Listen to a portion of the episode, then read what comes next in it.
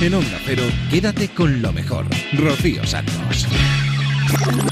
Qué forma más bonita de terminar la semana, qué forma más bonita de abrir, digamos, el fin de semana para descansar. Es la imagen del día, es el acontecimiento científico de la década, quién sabe. Hoy hemos podido ver a la comunidad científica emocionada ante la primera imagen de un agujero negro. Cada lunes tenemos una masterclass donde los científicos más relevantes del país comparten su sabiduría con nosotros. Mi querido Carlos Repezotino y vuelve y viene a presentarnos un libro que se llama La vida en cuatro letras. Profesor, buenas tardes. Muy buenas tardes, querida Julia. Es una ciudad dentro de una ciudad como Valencia. Enrique Vidal es el director general de todo este conjunto monumental, pero pensado y estudiado para la divulgación. Juan, si no cerráis los ambulatorios, la radio no cierra, porque los ambulatorios sí. En realidad no se cierra, es decir, siempre está abierto, pero sí que las actividades son distintas. Mariano Barbacid, muy buenas noches. Buenas noches. Hemos conseguido que la mitad de los tumores en animales que, tienen unos tumores muy parecidos a, los que hay en, en pacientes de cáncer pues desaparezcan completamente. Nuestra filosofía es traer aquí ante los micrófonos a personas que contribuyen a mejorar la vida de los demás. Tenemos aquí sentada una psicóloga llamada Inma Puig. Señora Puig, buenas tardes. Buenas tardes. Que su vida ha marcado a personajes tan reconocidos y admirados como Andrés Iniesta. Telequinesis quiere decir mover a distancia, es un término que viene del griego. Y bueno, es gente con la capacidad, mayor o menor, de mover objetos y de provocar efectos físicos a una cierta distancia de ellos sin tocarlos físicamente. Hasta hace un ratito se estaba celebrando el Gran Premio de las Américas del Mundial de Motociclismo, que en Austin, en Texas, no han visto hacer una pole o ganar una carrera a otro que no haya sido Marc Márquez desde el 2013. Pero hoy llegó el día. Alex Rins, campeón hoy de la categoría de MotoGP en el Mundial de Motos allí en Austin. Buenas noches. Buenas noches, ¿qué tal? Solamente uno podía ser la mejor voz de España. El artista con el mayor porcentaje de votos y por tanto la mejor voz de este país es Andrés. Guillermo Fesa. Buenos días, Guillermo. Hola, Carlos. Aquí estamos, disfrutando de la primavera, de ese tiempo en que unos todavía no saben que ya termina el invierno y te los encuentras con plumífero, al lado de otros que se creen que ya empezó el verano y van con pantalones cortos y chanclas. Jordi Pascual, de 59 años, en paro desde el año 2010 y Jordi, su hijo de 26 años, contó su historia en una especie de cortometraje de dos minutos, escrito y dirigido por él, protagonizado también por él y por su padre. Fernando Eiras. Buah. ¿Por qué dices buah? Pues la traigo. la traigo fina. ¿La traes calentita? La traigo calentita hoy para todos vosotros. Bueno, buenos días a todo el mundo. Ahora, ¿qué tal? Presento a los oyentes a estos dos bufones, eh, comediantes de Mongolia, son Darío Adanti. Buenos días, Darío. ¿Qué tal? Muy buenas. Y Edu Galán. Buenos, días, Carlos. Estáis aquí para presentarnos la Biblia Negra de Mongolia. A ver, yo os doy mi opinión. No puede ser. No, porque es- me ha ofendido incluso a mí, que soy ateo.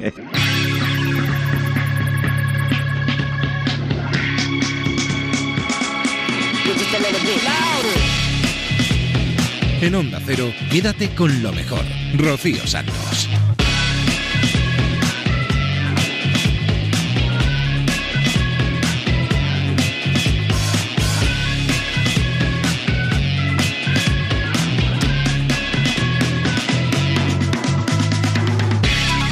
Muy buenas noches a todos, bienvenidos a Quédate con lo mejor. Aquí arranca el programa resumen de Onda Cero. Sí, no podíamos faltar nosotros. En plena Semana Santa aquí estamos, repasando lo que ha dado de sí los últimos días aquí en esta casa, aquí en Onda Cero. Repasando la brújula, repasando el transistor, por fin no es lunes, la rosa de los vientos, un montón de entrevistas. Hablaremos de ciencia, escucharemos música, hablaremos de cine, nos reiremos un rato también, tenemos ahí nuestras secciones de humor. Todo esto hasta las 6 de la mañana lo vamos a disfrutar a tope.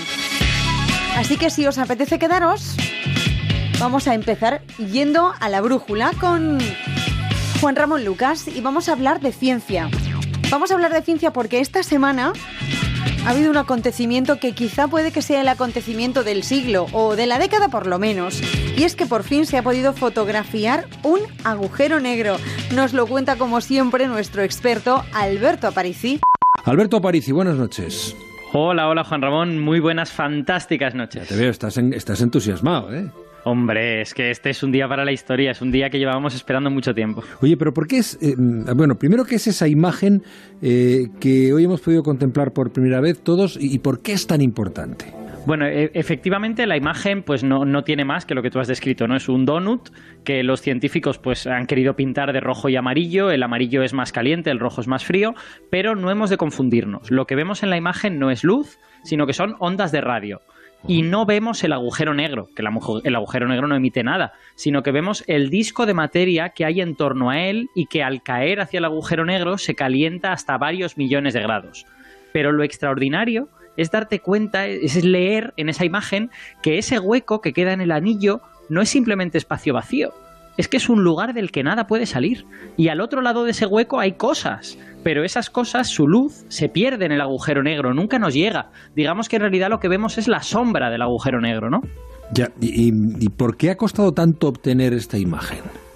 Pues esencialmente porque el agujero negro es muy pequeño, visto desde la Tierra. Es, es, tan pequeñito que haría falta un radiotelescopio, bueno, una antena, digamos, que sería del tamaño del planeta Tierra y como eso pues no lo podemos construir, lo que eh, hacemos es trabajar conjuntamente con varios telescopios de todo el planeta. Hay en varios sitios, en Hawái, Groenlandia, el Polo Sur, tenemos uno en España, en Granada, en Sierra Nevada, y lo que sucede es que las ondas de radio llegan en momentos diferentes a todos esos sitios. Eh, por ejemplo, pues podrían llegar primero a Granada, luego a Groenlandia y después a Hawái.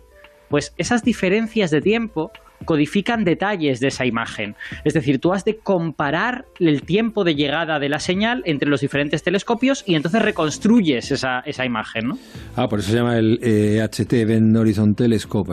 claro, claro. O sea, son telescopios que se, eh, eh, digamos que se unifican o se unen, hace una especie de joint venture para eh, captar al mismo tiempo una imagen o captarla de forma que se permita con la información que manda cada uno de ellos construir la imagen completa, ¿no? Eso es. De hecho, de hecho todas las observaciones se hicieron en 2017 a lo largo de cuatro días y ah, tenía que estar los cielos despejados en todos los lugares o de lo contrario no podías observar. Y hubo suerte y estuvieron despejados en todos los sitios y han tardado dos años en analizarlos, los datos. Oye, ¿y qué sabemos sobre ese agujero negro que acabamos de observar? ¿Qué es? Y sobre todo, ¿por qué, ¿por qué para vosotros es tan importante?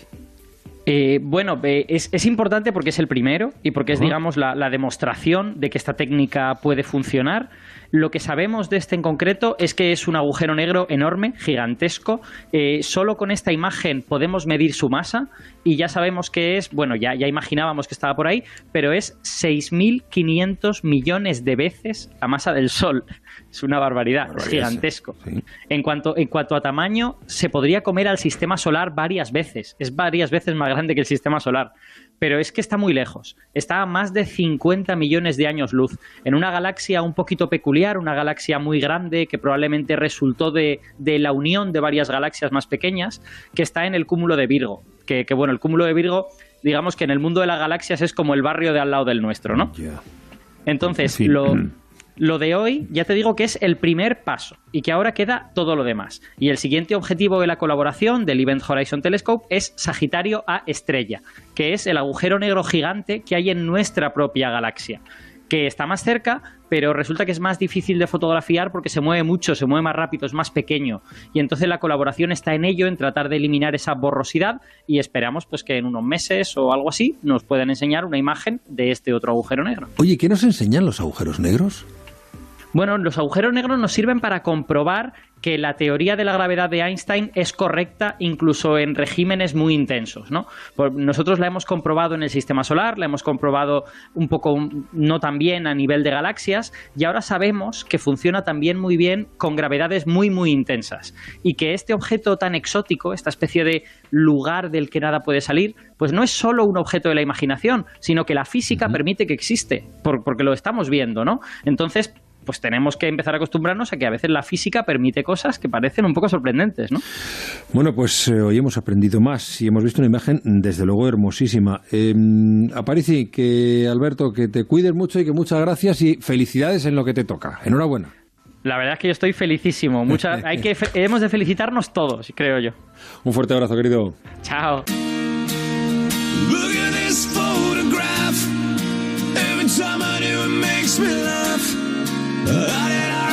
get so red? And what the hell is on Joey's head? This is where I grew up. I think the prison owner fixed it up.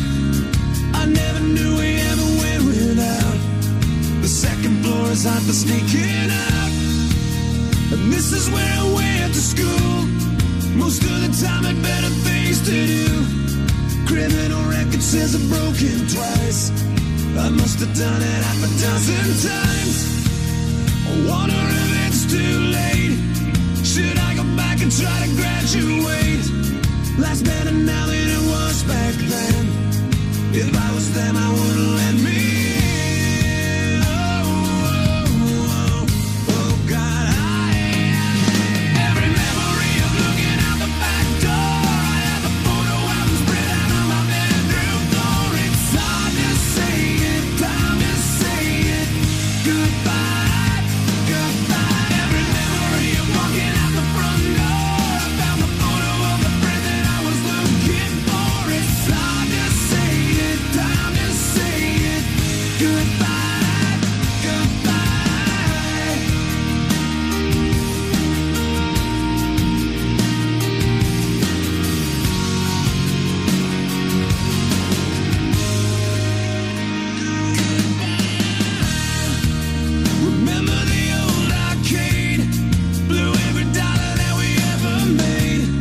The cops us hanging out. They say somebody went and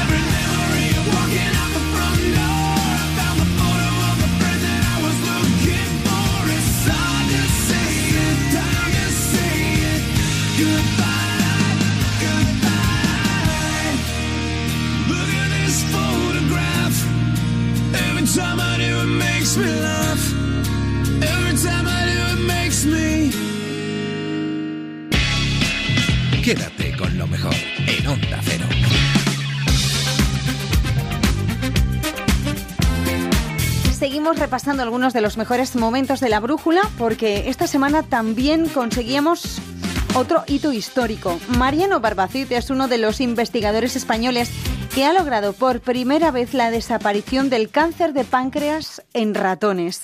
Esta mañana decía usted, al presentar esta, el resultado de esta investigación, que tardará siendo optimistas entre 5 y 10 años en llegar a los pacientes, pero en todo caso, si abre un camino nuevo ¿no? para los protocolos eh, sobre el cáncer de páncreas. Bueno, eso es lo que creemos, es decir, esta, este trabajo lo que demuestra es que dos dianas conocidas y contra las cuales se pueden desarrollar fármacos, de hecho contra una ya existen, eh, hemos conseguido el que la mitad de los tumores en animales eh, que, que- que tienen unos tumores muy parecidos a, a los que hay en, en pacientes de cáncer, pues desaparezcan completamente. Y esto es algo que hasta ahora no se había visto. Entonces, bueno, pues abre una puerta al diseño de fármacos selectivos y también pues a una esperar que esta terapia pues pueda ser eficiente en pacientes cuando cuando estos fármacos estén disponibles.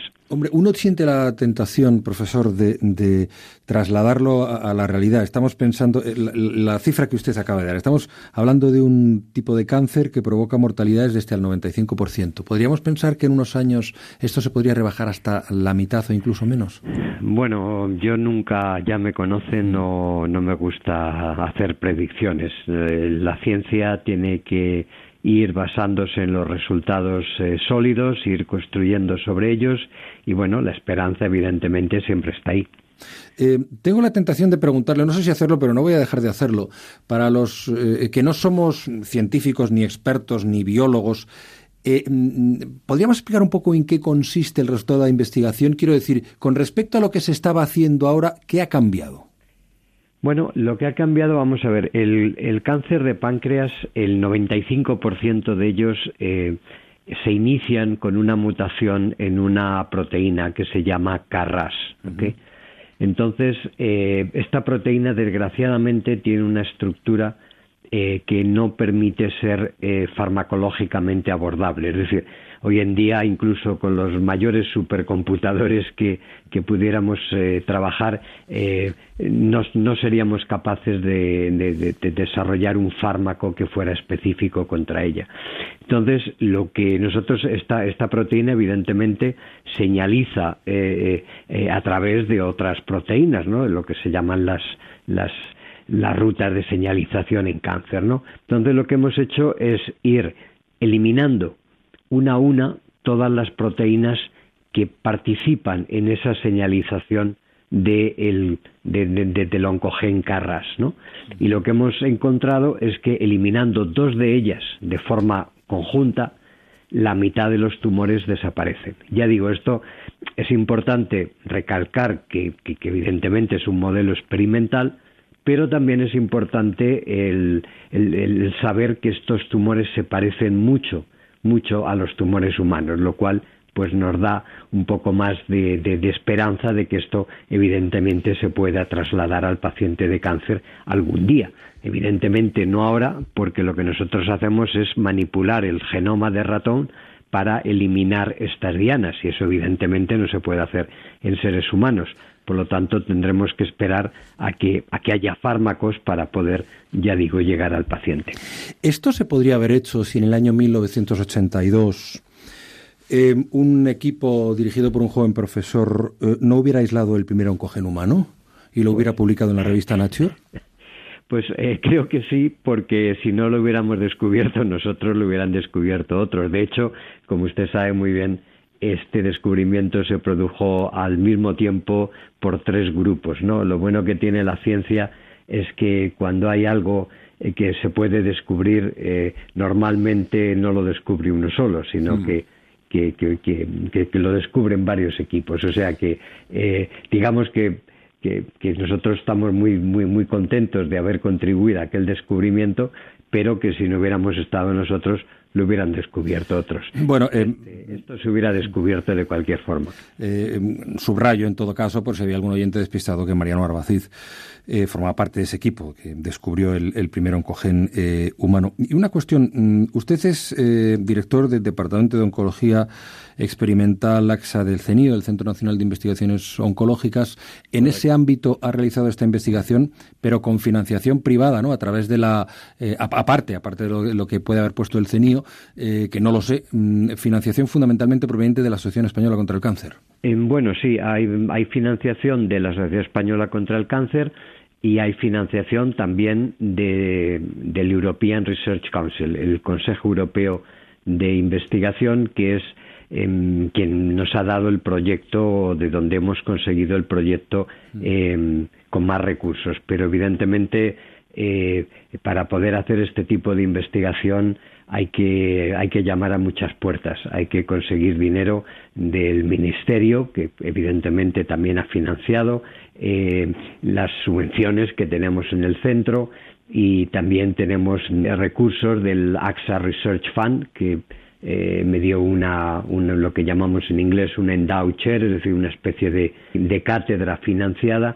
Es decir, que para poder hacer esto hay que conseguir dinero de muchos, de muchos sitios. Un, un, una sola organización no es suficiente, pero es importante recalcar el papel que ha jugado o que está jugando, puesto que el proyecto todavía no se ha acabado, todavía nos queda eh, un, un par de años, que el proyecto que financia la Asociación Española contra el Cáncer.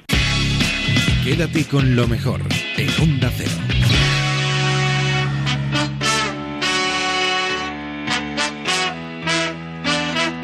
Noticias un poco menos intensas, un poco más triviales, las que nos llegan desde el transistor. El piloto español Alex Rins comentaba el otro día sus primeras sensaciones tras ganar la carrera en MotoGP en el Gran Premio de las Américas en Austin, en Texas. Felicidades. Muchísimas gracias. ¿Cómo te sienta el sombrero vaquero, macho? Muchísimas gracias. la verdad que la, la verdad que, que, brutal ha sido increíble el feeling eh, poder poder ganar aquí en, en América eh, delante de, de Valentino en, en, en como, como aquel que diría no en casa de Márquez eh, que lleva seis o siete victorias consecutivas la verdad que es, es brutal. Oye, ¿dónde, ¿dónde está ahora el campeón? ¿O qué, qué está haciendo ahora el campeón? ¿O qué está haciendo un rodeo? A lo mejor te han puesto allí, yo qué sé, no sé. que va, que va, estoy, estoy relajándome aquí en el, en el motorhome que, que, nos, que tenemos. La verdad que, que brutal. El subidón que, que tengo encima, que tiene todo el equipo, es, es increíble. Eh, la verdad que se lo, se lo merecen. Oye, el trofeo es el que... Han trabajado... Eh, perdona, perdona. Dime, dime. dime, dime tú, Alex, perdóname. No, digo que han trabajado tanto durante estos años para, para poder eh, conseguirlo eh, que, es súper eh, meritorio para ellos, ¿no? Oye, cuando eh, estaba.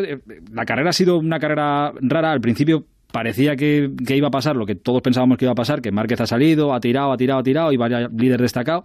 Se ha caído. Cuando, cuando ves que se cae, cuando pasas por allí y ves a en, en, el suelo, ¿te da tiempo a pensar algo? A pensar, ostras, tengo que apretar, tengo que cambiar, tengo que apretar a ver si pillo a Rossi y peleo con él.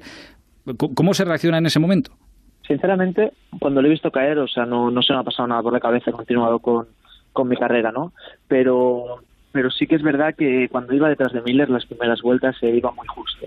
No me costaba mucho seguirlo y, era era complicado no eh, poder poder alcanzarlo. Lo que sabía que eh, a medida que iban pasando las vueltas se iba se iba a ir de, degradando el neumático pues ahí podíamos eh, ser un poquito más fuertes que, él. Y, y, nada cuando me he visto cuando me he visto tercero he adelantado he adelantado a Miller y tenía Valentino a 1.5 no entonces he pensado en ir a por él no no se me podía escapar me ha costado porque al final eh, era, era rápido aquí, pero hemos, hemos conseguido ser un poquito más rápidos que en la final de carrera. Bueno, pero el Valentino este no es tan bueno, ¿no? Que no es bueno, dice. tiene, tiene, tiene, tiene, muchísima más experiencia que yo. La verdad que las, las últimas vueltas cuando iba yo delante, al principio sufría un poco porque porque pensaba que pensaba que me iba que me iba a adelantar, he puesto todo todo lo que sabía en, el manillar de la moto y, y he conseguido pues abrir nada, un pequeño, un pequeño hueco, 0,05 segundos, que esto me, me, me, ha, me ha permitido, ¿no? Pues eh, ir un poquito, un poquito más relajado. Eh, escuchame una cosa, si, si hubieras podido hacer de esto una película o prepararla antes en casa y escribir un guion, ¿te habría salido mejor que ganar en Austin, que para ti es un circuito, ahora te preguntaré, para ti es un circuito que te gusta, que es la casa de Márquez, ganando en un mano a mano a, a Rossi? ¿Habría un guion mejor que este o no? Yo creo que no. Yo creo que, que este, era, este era el circuito de Miras Masters que la Nosotros ganamos aquí en 2013 en Moto 3. ¿Eh? En 2016 ganamos en Moto 2 y yo cuando llegué el, vier, el, jueves al, box cogí a, los japoneses y así en broma les dije, oye, hemos, hemos he ganado aquí en Moto 3 2013, eh, tres años después en Moto 2 y dije, y esto es 2019 y no dije nada más. Eh, y, y es, es gracioso, ¿no? Porque al final de tres en tres eh, hemos, hemos conseguido las tres victorias. Más vale que siga la racha porque me he jugado ya mi casa por ti para el 2022. 2022. Jolín. No, la verdad que, que, estoy contento, estamos trabajando muy bien. Eh, oye, ¿cómo ha sido, qué te, qué te, ha dicho luego? Creo que, bueno, Rossi, si, es que la mayoría de los pilotos jóvenes han tenido a Rossi de, de referencia y de ídolo, ¿no? ¿Qué te, te, ha felicitado luego? Imagino que sí, ¿no? Sí, me ha felicitado. La verdad que ha estado, ha estado muy bien porque hemos hemos batallado al límite y, y me, ha, me, ha, felicitado, sí, al igual que le he felicitado yo por, por la pedazo de carrera que ha hecho. ¿Y a Mark le has visto o no, no has tenido ocasión? No, no, no, que va, que va, se acabo de llegar ahora aquí. Ah, correcto. Oye, eh, ha habido una cosa que sí que es verdad que te, y ya voy terminando, ¿eh? te dejo tranquilo, pero sí que te he leído una cosa en las declaraciones de, después de, de, la carrera y me gusta, porque es verdad que parece que centramos el Mundial en dos, tres pilotos y que no puede haber nada más, pero me gusta la ambición que, que te he leído de oye, y el título, pues ¿por qué no? Soy un piloto del Mundial, estoy aquí, he ganado una carrera, pues ¿por qué no va a poder pasar esto más veces y pueda llegar arriba del todo, no? Sí, ¿por qué no? Al final, con los números que estamos teniendo, yo creo que, que si continuamos de aquí a final de a final de temporada, pues puede, puede estar bien, ¿no? Eh, no, no me gusta pensar en el título, prefiero ir carrera a carrera. Eh, pero, pero bueno, al final eh, tenemos una moto competitiva. Oye, al final te hago tantas preguntas, tantas preguntas y, y, Jolín, si quieres mandar algún mensaje a estas horas que nos estará escuchando mucha gente, igual tu familia, tus amigos están en ello, si quieres dedicar la carrera a alguien o decirle algo a alguien, pues también aprovecha. Bueno, al final agradecer a las, a las personas que, que han estado cerca durante, durante este, este tiempo, eh, que la verdad que, que me han ayudado mucho y, y todo, todos los fans ¿no? que, que, me estén escuchando, que hayan podido disfrutar de la carrera. Yo creo que esta, esta victoria va dedicada a ellos. Fenómeno, cuídate mucho, un abrazo muy grande, felicidades. Un abrazo, chao. I gotta find my way back, back to summer paradise. John Paul Simple Plan. My heart is sinking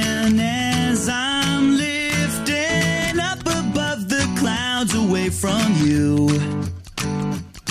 And I can't believe I'm leaving. Oh, I don't know, no, know what I'm gonna do. But someday I will find my way back to where your name is written in the sand.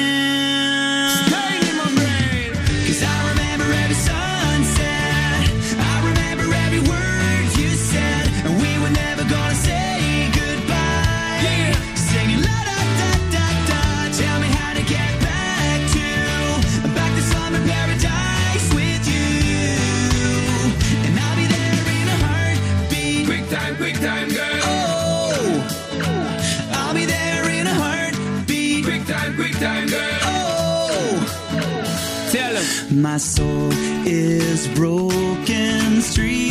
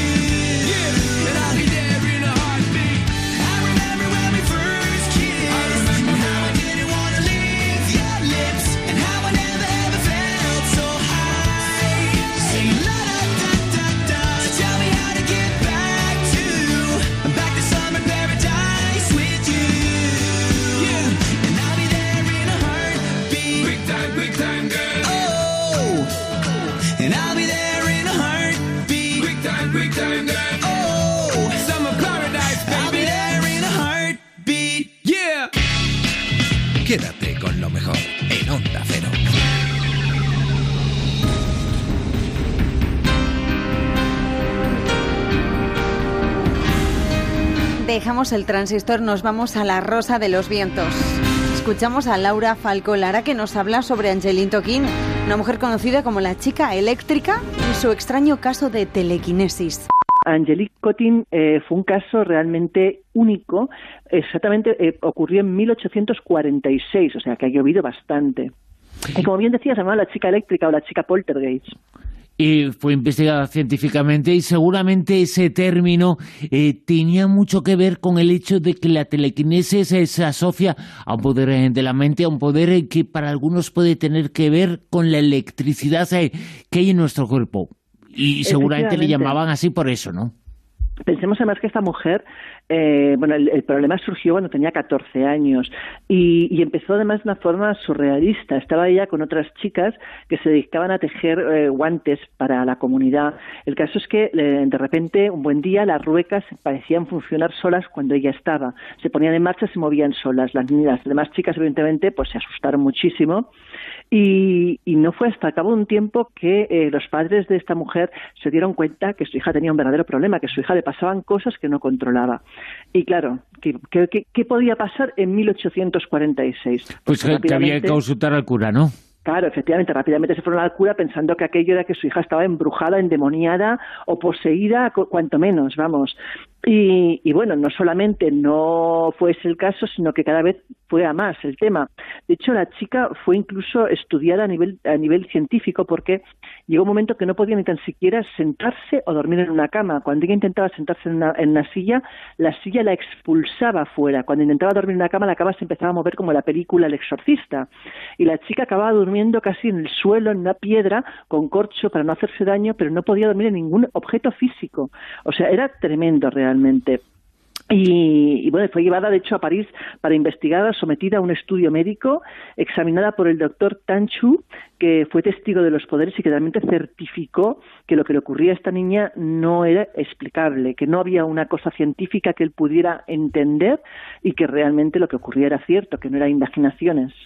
Y uno de los hombres eh, de ciencia más importantes y conocidos eh, de la época, que tuvo un hombre muy importante en el comienzo de la investigación eh, parapsicológica, estuvo detrás de este caso y también investigó a esta niña, François Aragón.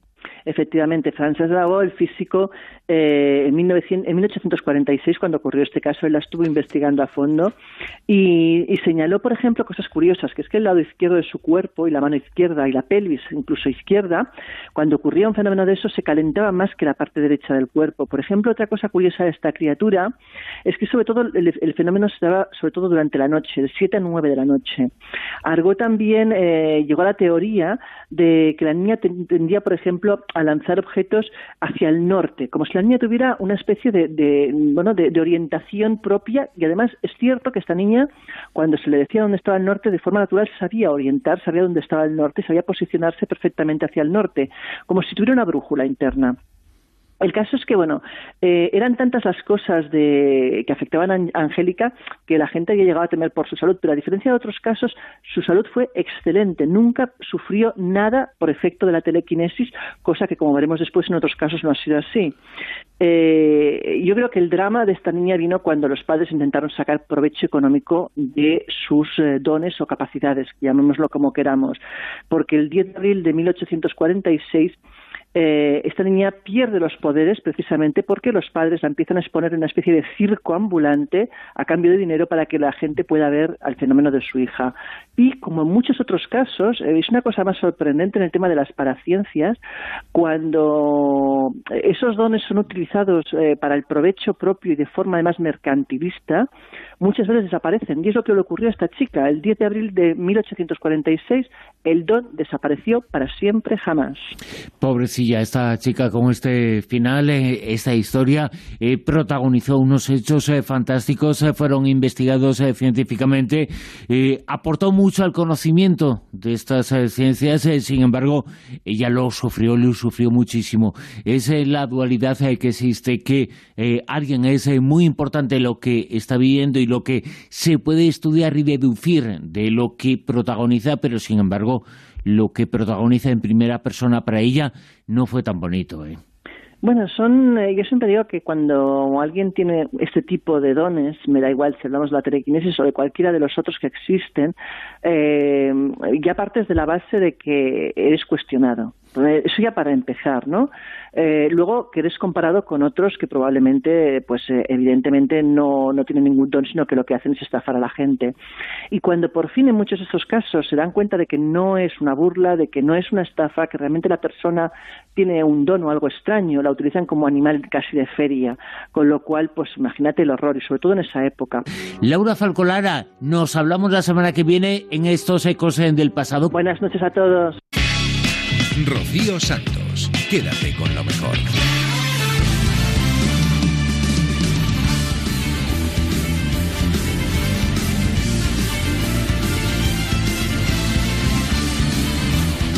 Sintonía de uno de nuestros programas favoritos, Sintonía de la Voz. Esta semana en Por fin no es lunes hemos podido charlar con el ganador de este maravilloso concurso de Antena 3. Hemos podido hablar con la mejor voz de España. Con todos vosotros, Andrés. ¿Te ha dado tiempo a volver a ese lugar, a ese momento? Sí, la verdad, trato de, de hacerlo yo mismo muchas veces, incluso para recordarme que, que no es un sueño. Muchas veces lo veo simplemente como eso. Y si no, ya está mi madre para recordármelo todas las mañanas que, que me levanto, lo tiene puesto en televisión, en modo grabación, para verlo y eso también me hace, me hace ver que, que no, que realmente lo he conseguido. Eh, Se te ve un hombre muy tranquilo, un hombre tímido, pero qué vértigo, ¿no? ¿No has tenido esa sensación? Asusta un poco, pero... Esa ola que viene. Sí, justo, todo, todo lo, lo nuevo que, que me depara. Tomo lo nuevo siempre con positividad porque eh, todo lo nuevo te hace aprender. Pero sí es verdad que, que asusta ver un poco el- el- la magnitud de todo. ¿Qué te ha pasado en las últimas horas? Me has contado, antes tardaba cinco minutos en hacer determinado recorrido. Sí, antes un, trayecto de cinco minutos andando, eh, ahora es dos horas, dos horas y media. Pero la verdad que es, es muy bonito notar el cariño de la gente, sobre todo cuando camino por mi pueblo, ¿no? Eh, esos enhorabuena, esos abrazos, ese saber que, que has tenido a tu gente respaldándote, es, es precioso. Eh, Andrés, eh, evidentemente está en esa ola que representa el éxito, el éxito musical, el éxito, el éxito televisivo, pero me has dicho, es que en unas horas me voy a convertir en qué? En una rata de habitación, completa y absolutamente. ¿Cómo que te vas a convertir en una... eh, Es decir, ¿te llega el éxito, el reconocimiento y te vas a convertir en una rata de habitación? Sí, pero más que nada porque tengo ya ganas y, y ansia de, de trabajar eh, en ese gran proyecto que, que me espera y que me han puesto en mis manos de la oportunidad de grabar un disco. Y es algo que, que llevo dándole vueltas mucho tiempo, así que ahora toca ponerse manos a la obra. O sea, te vas a meter a, a escribir, a componer y a grabar el disco. Sí, el, el proceso más duro y difícil yo creo va a ser el, el quedarme en casa, el prescindir temporalmente un poco de lo que es la vida social para centrarme sobre todo en eso, en canciones, en poner el 100% de, de mis sentimientos y, y emociones que tengo por dentro en, en plasmarlas en canciones y en el disco. ¿Tú siempre has querido ser músico? Bueno, la verdad que de joven siempre tenía esas dudas, ¿no? Empecé queriendo ser eh, policía, luego pasé a ser botánico, luego eh, miles de ideas hasta que hubo un punto que me encontré con la música y dije de aquí en adelante solo quiero esto. ¿Cómo quieres que sean tus próximos años? Pues la verdad que era algo que comentaba con Pablo, soy una persona que si es eh, trabajando en lo que me gusta, no me agoto. Puedo tirarme componiendo ocho horas, eh, descansar media y a lo mejor luego tirarme otras ocho horas seguidas, despertarme en mitad de la madrugada para componer, que si es con ilusión no, no me canso. Entonces, lo que yo veo en los próximos años es muchísimo trabajo, pero a la vez mucha ilusión. ¿Te despiertas eh, de madrugada para componer? Sí, me pasa, es curioso. Eh, Eres ave nocturna. Soy un ave que no tiene horas eh, de sueño concretas. De hecho, la habitación que tengo ahora la, la rediseñé hace poco. Mi hermana marchó de casa y yo cogí su hueco. La cama tiene pegada a la mesa con el objetivo de lo único que tenga que hacer sea girar mi cuerpo y ya tenga los folios y el papel ahí. Es, es, necesito tener todo al lado para en un momento de inspiración enseguida pum, ponerme. Eh, ¿Ya tienes el nombre, ya tienes esa primera canción que quieres que suene? Sí, eh, además es curioso, va a representar lo que sería Plaza Castilla, la primera parada. Ajá. Y la canción se va a llamar Despertar por el sencillo motivo de que ahí fue donde empezó todo y donde yo empecé a despertar musicalmente. Bueno, Andrés, es que lo cuenta con una sencillez, con una, con una humildad. Andrés Martín, ganador eh, de la voz. ¿Te va a dar tiempo a descansar esta Semana Santa o no? No te dejamos, ¿no? La verdad que no, no, no me va a dar tiempo, pero porque mi propia cabeza no me lo permite. No te lo permite. No me lo permite. ¿Y cómo llevas eso de manejar la timidez? En esta profesión hay mucha gente tímida. Uf, es, es difícil. Soy súper introvertido y a la vez soy extrovertido, pero cuando cojo confianza. Entonces estoy gestionándolo lo mejor posible, siempre con una sonrisa, porque es de agradecer todo el apoyo que he recibido, no solo por parte de mi núcleo cercano, sino de, Mm. de toda la gente que, que ha apostado por mi música, por, por el proyecto que, que no sabían que tenía en mente y que finalmente quiero regalar, ¿no? Porque la música es, es regalar, es dar mucho más de lo que recibes. En un programa de radio te escuchamos, pero también te miramos. ¿eh? Y en este caso te ha estado mirando y escuchando Isabel Lobo. Oye, yo no sé si será cosa de la confianza. No voy a decir nada de cómo abre y cierra la botella de agua constantemente, el tapón de la botella, pero sí vamos a hacer ese retrato radiofónico para que tus seguidores, esos oyentes de, de este programa y los espectadores de La Voz se queden con este buen recuerdo que nos has dejado aquí. Porque este retrato dice así, dice así como esa canción que te llevó tan lejos. When Andrés Love la música se convierte en un ratón de habitación, sin prisa. Lo de ser policía o botánico ya pasó. Ahora está en otra parada, en la misma línea, y toca hacer transbordo. Transbordo en nunca antes. Nunca antes una voz nos prestó tanta cotidianeidad. Gracias. Andrés Martín. Sí, mira, eh, te mira extrañado. Lo acaba de escribir, ¿eh? Lo acaba de, de escribir. Si quieres te la llevas. subir La llevo a mi- te la, a mi te la habitación llevas a tu habitación. ¿eh? Andrés Martín, ganador de la voz de Antena 3 Televisión. Muchísimas gracias por, por venirte este domingo y estar con nosotros, pasar el ratito este domingo. Muchísimas gracias a vosotros por tenerme por aquí y un besito enorme a toda la gente que, que os escucha y a toda la gente que, que ama la música.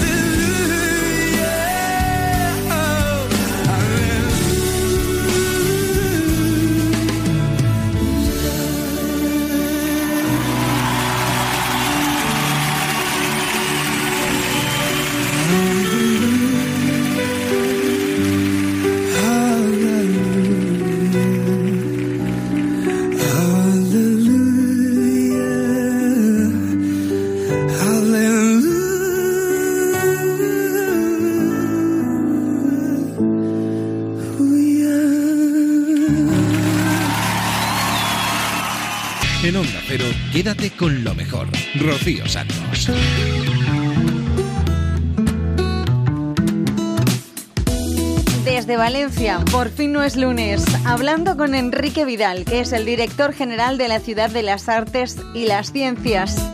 Este espacio representa el gran cambio, el gran salto para Valencia. Claro, es que esa es la segunda vertiente. Podíamos, se podía haber pensado en, en- en más, en, en otras cosas. Pero para marcar un hito se elige la- el arte y la ciencia. Eso dice mucho. Y además a los valencianos nos ayuda mucho. Los valencianos, claro, cada uno tiene sus, sus tópicos. Somos gente, bueno, dados a la risa y muy alegre y tal igual. Y seguimos, ¿eh? además estoy encantado. Naturalmente, me apasionan mis fiestas. Pero también somos científicos, también somos artistas. Eh, y entonces, elegir esta, este, este, este leitmotiv es buena idea. Y noso- no, entonces, el trabajo que estamos haciendo es conseguir eso. Nosotros teníamos, cuando empezamos, cuando empezamos ahora, teníamos tres objetivos. Uno era, eh, somos un hito turístico mundial. Creo, no tengo las cifras, no, perdón, sí que tengo aproximaciones, pero como no las tengo certeras, no quiero decirlas, pero creo que la mayoría de los eh, forasteros, sobre todo internacionales, turistas internacionales, que vienen a Valencia, la mayoría no, pero hay bastantes que preguntan por la ciudad de las artes y las ciencias. Y les dicen, es que está en Valencia. Y dice, estupendo, bien. Yo quiero ir a la ciudad de las artes y las ciencias y de paso, yo digo, invitarles, cuando hablamos con las agencias de viajes, a que vean, para empezar, este maravilloso eh, río que tenemos. De verdad, eh, eh, es 10 kilómetros. Ayer hablaba con el, digamos, el vicepresidente de la, no me digas la el nombre de la empresa porque sí. no lo acertaré, el vicepresidente de la empresa que representa los derechos de Harry Potter. Y él me dijo, ayer por la mañana me alquilé una bicicleta y me hice los 10 kilómetros del, del río, del jardín del Turia. ¿Y sabes qué hice? Dice, no, dice, volveré a hacerlo otra vez. Porque me gustó tanto que lo volví a hacer. Bueno, nosotros somos aquí, pues esta punta de, de- de- de hito turístico, de, de- de hito, de hito conocedor. En segundo lugar, nos propusimos la divulgación científica. Aquí no puedo competir en divulgar como, como Manuel, pero nos preocupaba muchísimo. eh, mira, yo por formación soy economista. Y estoy seguro, no, lo, no puedo preguntarlo, que hace 150 años tú le preguntabas a un trabajador, a un obrero, oiga, ¿y usted lo de los salarios, qué le parece que crezcan con la inflación y no sé qué? Se te quedaría admirando y casi con aquella frase tan castiza de mande. Bueno, hoy en día yo creo que hay ningún trabajador que no se, no se le ocurra preguntar, oiga, y esto cada año, el índice de precios y tal y cual. A mí me gustaría que pasara lo mismo con la ciencia. Es un problema de educación. O sea, de educar a la gente. Porque el futuro que nos viene, el futuro que estamos, el de inteligencia artificial, el de los, las grandes bases de datos, todas estas cosas requieren que los ciudadanos conozcan un poco de qué se está hablando. De que no es baladí que tú eh, vayas al médico y dentro de unos años oiga, usted quiere no sé qué o quiere no sé cuántos. ¿Y eso qué supone? ¿Y eso supone? O como él hablaba muy bien del plástico. Claro, que nos ha dicho que lo del microplástico, pues, pues, pues claro que supone, pero por favor que no seamos de, no seamos Vamos a acercar un poco el micrófono. Sí, sí. que no seamos eh, tal, pues no, plástico no. Dice, no, no, cuidado. Necesitamos ese conocimiento de que la gente sepa que el plástico es- eh, tiene sus cosas buenas y sus cosas malas. Aprendamos a usarlo. No me imagino yo que hace cuando empezaron la radio por lo que dirían o lo que he contado de las microondas. No me acerco que, que eso que abortará mi mujer. Oiga, no.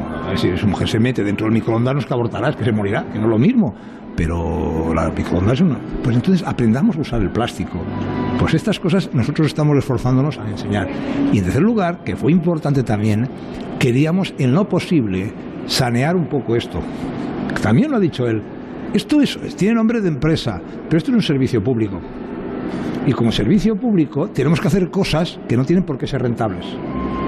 Pero no son rentables económicamente, pero son rentables socialmente. Muchísimas gracias por eh, recordarnos que este es un foco para la cultura, para la formación, para la conservación, para el turismo ¿eh?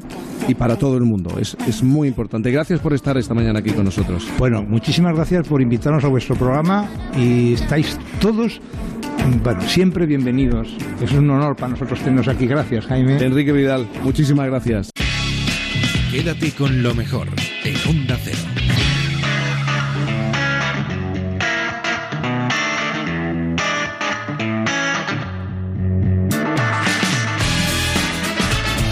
Despidiendo esta primera hora de Quédate con lo mejor, la que hemos dado un repaso por la brújula, el transistor, la rosa de los vientos, por fin no es lunes. Vamos a cerrar con la extra actualidad de Fernando Eiras, que ya sabéis que nos trae siempre esas noticias que nosotros no encontramos habitualmente en los periódicos. No sé qué maña se da, pero él sí las encuentra. Abrimos la actualidad con esta noticia. Levante.com, autoconsumo eléctrico. Así queda la norma que impulsa el formato en las comunidades de vecinos.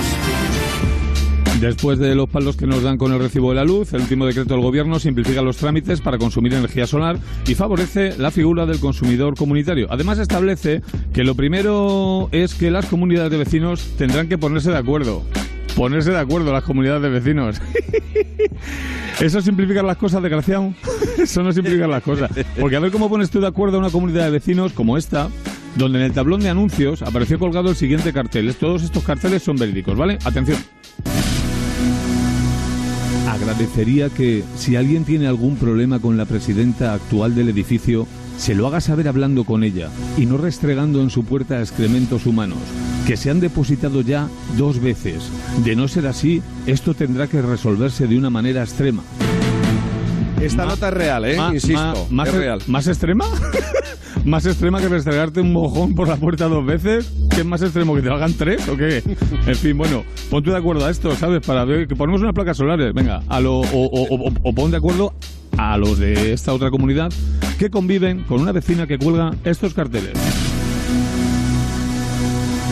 Poco me importa si le molesta a alguien que yo tire mierda por la ventana, pero la alfombra la sacudo porque me sale de mi potorro. Y si alguien tiene problemas, que venga y me lo diga.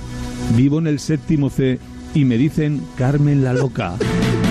Con esos antecedentes de esa presentación. Lo mala que es la gente. Carmen, ya- Carmen, llamarle a esta señora Carmen la loca, verdad que mala leche, ¿sabes? Bueno, en fin, visto que las comunidades de vecinos no hay quien les ponga de acuerdo, vamos con otra noticia. Perdóname, perdóname, Fernando. Déjame recordar que en nuestras redes podéis ver perfectamente que estos carteles se han ubicado eh, en los edificios mencionados, eh, de yo- vecinos. Yo, creo que a nadie le sorprende. Si todo el mundo tiene una Carmen la loca en el séptimo C, o sea, que más que menos. Bueno, va, nada, vam- vamos con otra noticia, esta vez de fútbol. OneFootball.com. Fernando Hierro, Miquel González y José Ramón Sandoval, tres opciones ibéricas para entrenar al Chivas de Guadalajara. Y, y vosotros diréis, ¿y a mí qué? Pues una noticia, pues a mí no, porque para mí es una notición, sobre todo lo de Mitchell. Me habría gustado más que Mitchell hubiera vuelto a ser comentarista, pero bueno, me contento con esto y tal. Porque el fútbol ha aprendido mucho desde que Mitchell no es comentarista. No sé si os habéis dado cuenta. Por ejemplo, con él aprendimos de tácticas de juego. Como cuando en mitad de un partido dijo... Se nota que un lateral entra por sorpresa porque sorprende. Toma ya, hay que tener mucho talento para hacer estos comentarios porque los comentaristas de hoy en día... Chicos, el directo, anda. Dicen mucho para no decir nada. ¿Vale? Pero Mitchell, sin embargo, no dice nada para no decir nada. Que esto es que es el colmo de la honestidad, de la síntesis y, y todo eso, ¿vale? Y desde el pilfarro del dinero público de televisión española porque le pagan por decir estas cosas y comentarios como este otro. Ha sido penalti, pero podría no haberlo sido. que uno no sabe si está hablando de fútbol o es que ha dejado alguien embarazada. no, tú no puedes saber. Porque, joder, eh, Mitchell hacía comentarios que parecían haikus. No sé si sabes lo que es un haiku, ¿no? Un haiku es un tipo de poema japonés breve, de versos sin rima, que, que es muy sencillo, pero cuyo contenido tiene una gran carga filosófica. Para que entendáis mejor lo que es un haiku, os voy a poner un ejemplo de lo que no es un haiku. Otro comentario de Mitchell, vamos para allá. Yo creo que en este partido o empatan o gana uno de los dos. y ya está, vamos con Sí, otra déjalo en paz, déjalo en paz. Vamos con otra noticia de la actualidad que me está mirando ya Cantizano diciendo, tío, vamos ya. 20 minutos. La montaña de Juego de Tronos, nombrado por quinto año consecutivo hombre más fuerte de Europa. Venga ya, la montaña, hombre más fuerte. Venga ya, hombre, venga ya. Cuando todo el mundo sabe que el hombre más fuerte de Europa es Van Damme, Jean-Claude Van Damme, de toda la vida, de toda la vida de Dios. Hablando de fuerza, no sé, pero, pero hablando por esa boquita, es, sí que es muy fuerte. Escuchemos esta declaración que hizo en una entrevista que demuestra todo lo fuerte que puede llegar a ser Jean-Claude Van Damme. Le preguntaron si le gustaba la fotografía y, entre otras cosas, respondió: No necesitas un flash para fotografiar cobayas. ¿Para qué? Si ya tienen los ojos rojos. No. Que cuando se da el libro de instrucciones de la cámara de fotos que se ha comprado a flipar. ¿Y por qué necesitaba Van Damme fotografiar cobayas? Y yo qué sé. Pero este hombre está peor que Juan Miguel, Carmen la Loca y Mitchell juntos los tres. Vamos con otra declaración de Van Damme que al principio parece una gilipollez. Pero luego también. Una galleta no tiene alma. Es solo una galleta. Pero antes de eso estaban la leche y los huevos. Y en los huevos es donde está la esencia de la vida. Es muy fuerte este hombre. Eh, Sí. Claro que sí, en los huevos está la esencia de la vida, menos la mitad, ¿no? La otra... Pero la cuestión es, ¿este tío moja las galletas en un vaso de leche con los huevos dentro? Joder, qué postura más difícil. Ahí estaba, el chiste el malo de la semana, malo. vale. Lo estaba escribiendo y decía, Fernando, no lo hagas. Venga, no lo una hagas". más. Pero, venga, una, Una más. más. Pues mira, eh, para finalizar vamos con las redes sociales que hoy, mm, como he empezado con mensajes motivacionales, vamos a seguir. ¿Sabéis lo que es un mensaje motivacional? Bueno, os voy a poner un ejemplo. Una chica llamada Ari colgó hace unas semanas en su Facebook. Feliz Día de la Madre, especialmente a las que tienen hijos. A las madres que no han tenido hijos también les felicita, pero menos, ¿sabes? en Onda Cero, quédate con lo mejor. Rocío Santos. Yo nado en mares pequeños que todo salga bien. Que si son grandes me pierdo y luego nunca sé volver. Verás, a mí ya no me van las pelis de miedo. Los ojos tristes, las miradas que van a parar al suelo. No vuelo en círculos cerrados que no, que luego siempre se repiten. Mejor en bares pequeños, donde el frío no te ve, donde ya no llega el sueño. Y prometí portarme bien. Verás a mí lo que me va es contarte primero que yo soy todo lo que piden las princesas que yo quiero. Si llueven pájaros mojados, tú y yo no iremos nunca donde dicen. Por si acaso no recuerdas mis abrazos, yo te dejo mi canción. Guarda ese miedo que lo era todo y solo se queda, solo se queda diciendo cosas que siempre suenan a triste, cosas que suenan a olvidar. Todo ese ruido que el maldito invierno nunca se lleva. Porque de mucho más grandes hemos salido. Ven cuando lleguen nos habremos ido. Donde las cosas que pasan se ahogan con un buen café. Eh, eh. Verás a mí lo que me va es tumbarte en el suelo Para decir con la mirada Lo que con mi voz no puedo no seremos nunca extraños Ya no seré quien siempre te lo dice y haré que el frío nunca encuentre tus abrazos y no llegue a mi canción.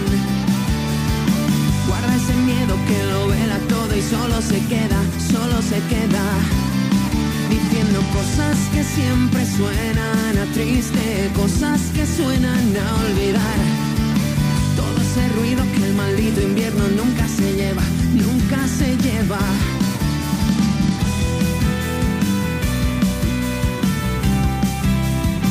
Que luego nunca se lleva.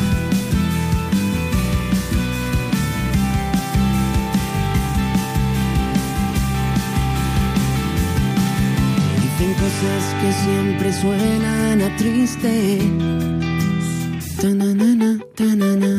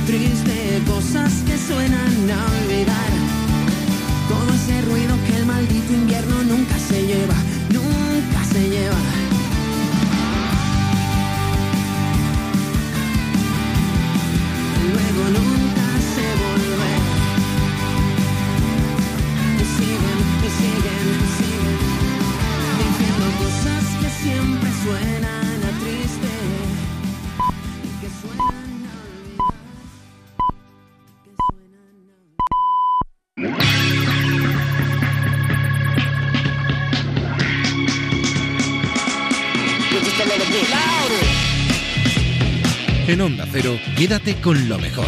Rocío Santos.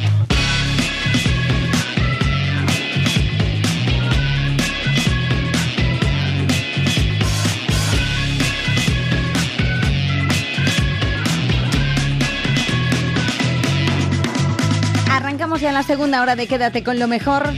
Unos segundos pasan ya de las 5 de la mañana a las 4 en Canarias. Hemos dado una vuelta ya por Por fin no es lunes, por el transistor, por la brújula, por la rosa de los vientos. Y ahora nos vamos a centrar en más de uno y en Julia en la onda. Y empezamos por más de uno. Hablando con los médicos Alfonso Fernández y Jesús de la Fuente. Ellos nos hablan de los problemas que nos encontramos durante estas fiestas de Semana Santa y sobre todo de la alimentación. ¿Hay que hacer ayuno o no hay que hacer ayuno? Si quitamos el tema religioso, ¿no? Pues sois partidarios del ayuno, pero del ayuno de verdad, de no comer nada. Antes ¿Sí o no? Antes de una prueba, sí. Sí. no, Hombre, ya, mira este. Antes del quirófano, sí, pero... No, no, no. no. Yo pero creo luego que- hay que comerse un buen bocata de jamón. Yo creo que hay que tener una alimentación equilibrada, ajustada. Mm, Esto tan- no limpia nada, ni hace No, no, cosas no, raras, no, ni- ni te tan malo relaja, ni es- nada. Tan ¿no? malo es como darte un, un atracón, que además hay una hay una hay un término médico muy Mm. apropiado para este momento de, de Semana Santa, que era el cólico miserere. O sea, ¿tú te acuerdas, Alfonso, del Sí. cólico Sí, miserere, miserere, que era sí. efectivamente tras un atracón, ¿no? Entonces, Sí. tan malo es eso como el hacer ayunos absolutos pensando que ese eh, esa falta de alimentos eh, te va a hacer que pierdas más más más energías, eh, más grasa. eh, no, la- si ayunas mucho eh, tu cuerpo se nutre de se nutre de, de- de unas sustancias que sí, que te dan energía, claro, pero que no son adecuadas, ¿Qué has ¿no? dicho? Perdona, Cuando no tienes Sí, de los eh, cuerpos glucosa, cetónicos. empiezas a utilizar, empiezas a producir cuerpos cetónicos que Ajá. son tóxicos y Claro, te mantiene con energía, permite que puedas seguir adelante, Sí. pero a la larga, a la larga, a la larga tiene efectos nocivos. Todo siempre equilibrado en su justa medida o en la medida más justa que se pueda y hacer ni, es- ni por excesos ni, ni por defectos. Esas son medidas que no son nada, nada ¿Y aconsejables. la comida de los hospitales cómo es? Eh, ¿Hacen potajes de vigilia y esas cosas? Pues la comida, Carne nada, eso, mm, eh, bacalao por un tubo. Hay dos mm, la comida que se le da a los enfermos eso Mm. sí que está condicionado pues por su propia patología y en los hospitales ya hay servicios de nutrición de dietética que están muy pendientes Sí. de esos y sí que se encargan de, de ajustar muy bien a- dependiendo de la patología que tengan a, a cada paciente eso está súper controlado hay múltiples variedades de dieta dieta diabéticos dieta lo que sea no en el tema de los profesionales sanitarios ahí estamos un poquito más mal- más maltratados sí porque es verdad porque porque ¿eh? es cierto que hay variedad y que en Sí. este caso concreto de, de Semana Santa, si quisieras el Viernes Santo, por ejemplo, o los viernes de Cuaresma, que está lo de, la, lo de hacer la abstinencia de carne roja, bueno, pues siempre en el menú tienes carne o pescado o verdura, con lo cual lo puedes, lo puedes hacer, ¿no? Mm. Pero de un modo general, yo creo que la comida que nos dan en las guardias y que está disponible... ¿Es la misma que se da los, eh, No, no, no, enfermos? no, la nuestra ¿No? es... Yo la nuestra... distinto el catering? la- sí, la Sí. percepción es que es menos saludable. Yo muchas Ah. veces veo, digo, si aquí pasaran un índice de calorías...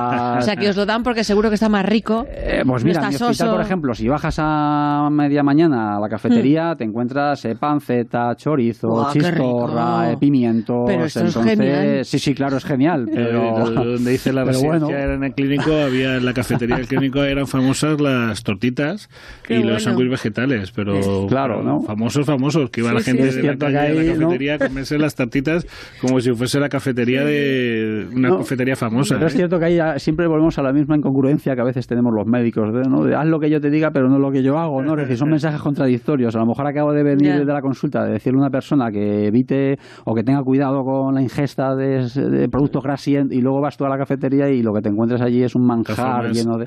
Yo ese problema no lo tengo, porque como me tengo que llevar la comida de casa, pues eso no me, no me supone A los ningún ambulatorios problema. nos dan de comer. No, allí no. Allí No, pero en los hospitales son el equipo de guardia, ¿eh? Sí. Tampoco... Bueno, pero nosotros estamos de guardia y te toca Tampoco. llevártelo todo. Cuando Pues a vamos- veces- Eso es injusto. Eh, Es muy injusto. Pero a lo mejor es más saludable. ¿eh? Sí, hombre, te aseguro yo que la comida que hace mi mujer es más saludable que la del Y lo, mi- hospital. y lo mismo mañana cuando vaya a la cafetería ya ni me ponen café después de No, que tú, tú estoy ya estás yo- castigado. Tú ya a partir de Lo que entonces estoy vas a hacer ayuno, pero obligatorio. no te va a quedar todo- más remedio. Ayuno todo el año, el Nazareno me van a llamar ahora. ¿no? Jesús sí. el Nazareno, que va a hacer ayuno aquí. Pues Jesús en Nazareno quería dar consejos para las embarazadas en estas fiestas. Sí, bueno, unos ya lo hemos dicho, lo del tema del ayuno. Sí.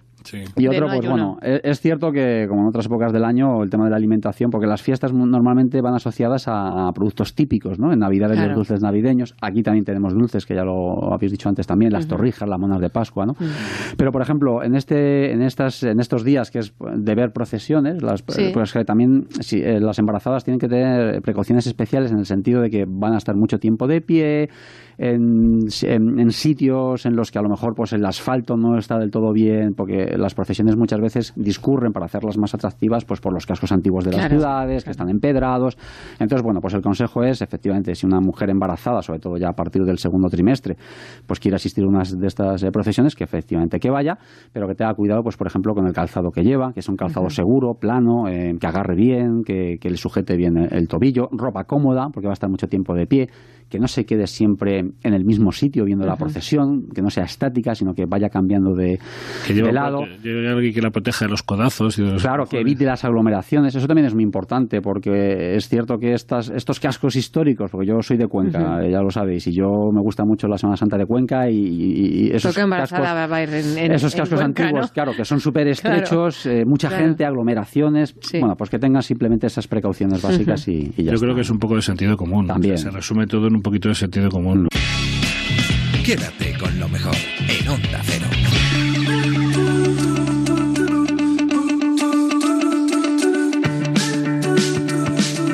La semana pasada a Concha Velasco se le concedió el Premio Max de Honor 2019 y desde más de uno hemos querido felicitarla. Ella asegura que se encuentra encantada de que le hayan concedido este premio. Dice que lleva una carrera profesional que es de libro. Vamos a felicitar a una triunfadora galardonada con el Premio Max de Honor 2019.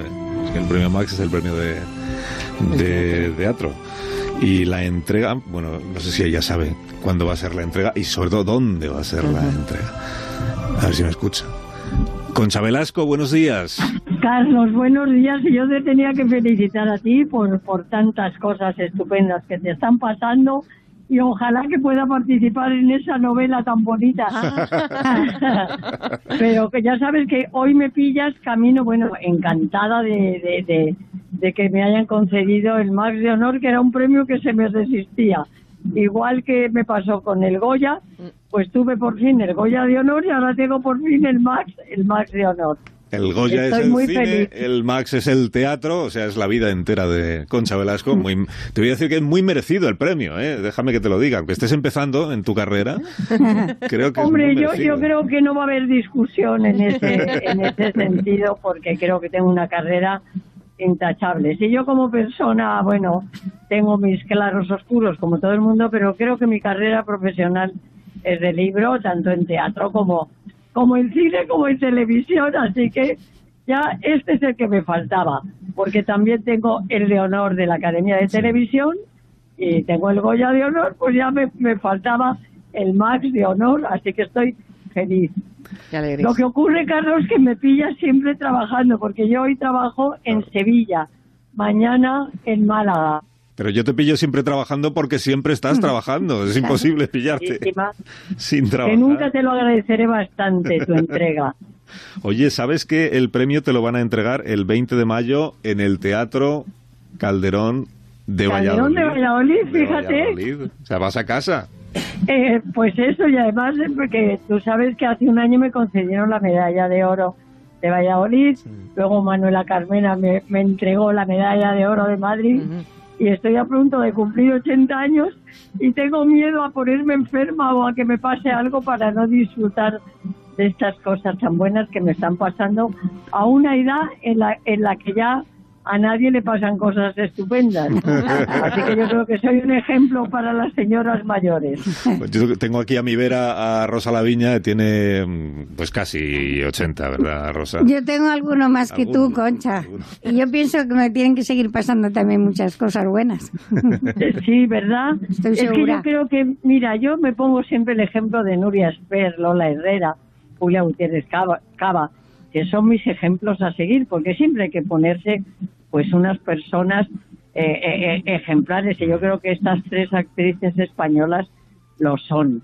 Y yo sé que ellas se van a poner muy contentas con este premio Max a toda una carrera que, cual, que se, lo, Yo no sé si lo, han- se lo han entregado ya a alguna de ellas, creo que no. Pero bueno, no, no creo que se molesten porque creo que tengo una carrera teatral estupenda. Así que bueno. Oye, Concha, enhorabuena. de que, de que sea en mi tierra, ¿eh? Claro, estuvimos, estuvimos en tu tierra el viernes nosotros haciendo el programa ahí en la Feria de Valladolid y disfrutando de la hospitalidad de todos los oyentes nuestros de Valladolid, que son gente bien simpática. Hombre, en su sobriedad castellana, pero son gente bien simpática. Está bien. Concha, un beso muy fuerte, enhorabuena. Oye, Carlos. Dime. Que, eh, enhorabuena a ti y que ya tengo el libro ese y en cuanto pueda quedamos porque quiero participar en esa novela tan bonita, ¿eh? Perfecto, perfecto, pues yo aquí te espero, siempre tienes un sitio, ya lo sabes. Quiero, quiero estar ahí. Muchas gracias. Beso, Un beso muy fuerte. Buenos días. Otro para ti. Give me your, give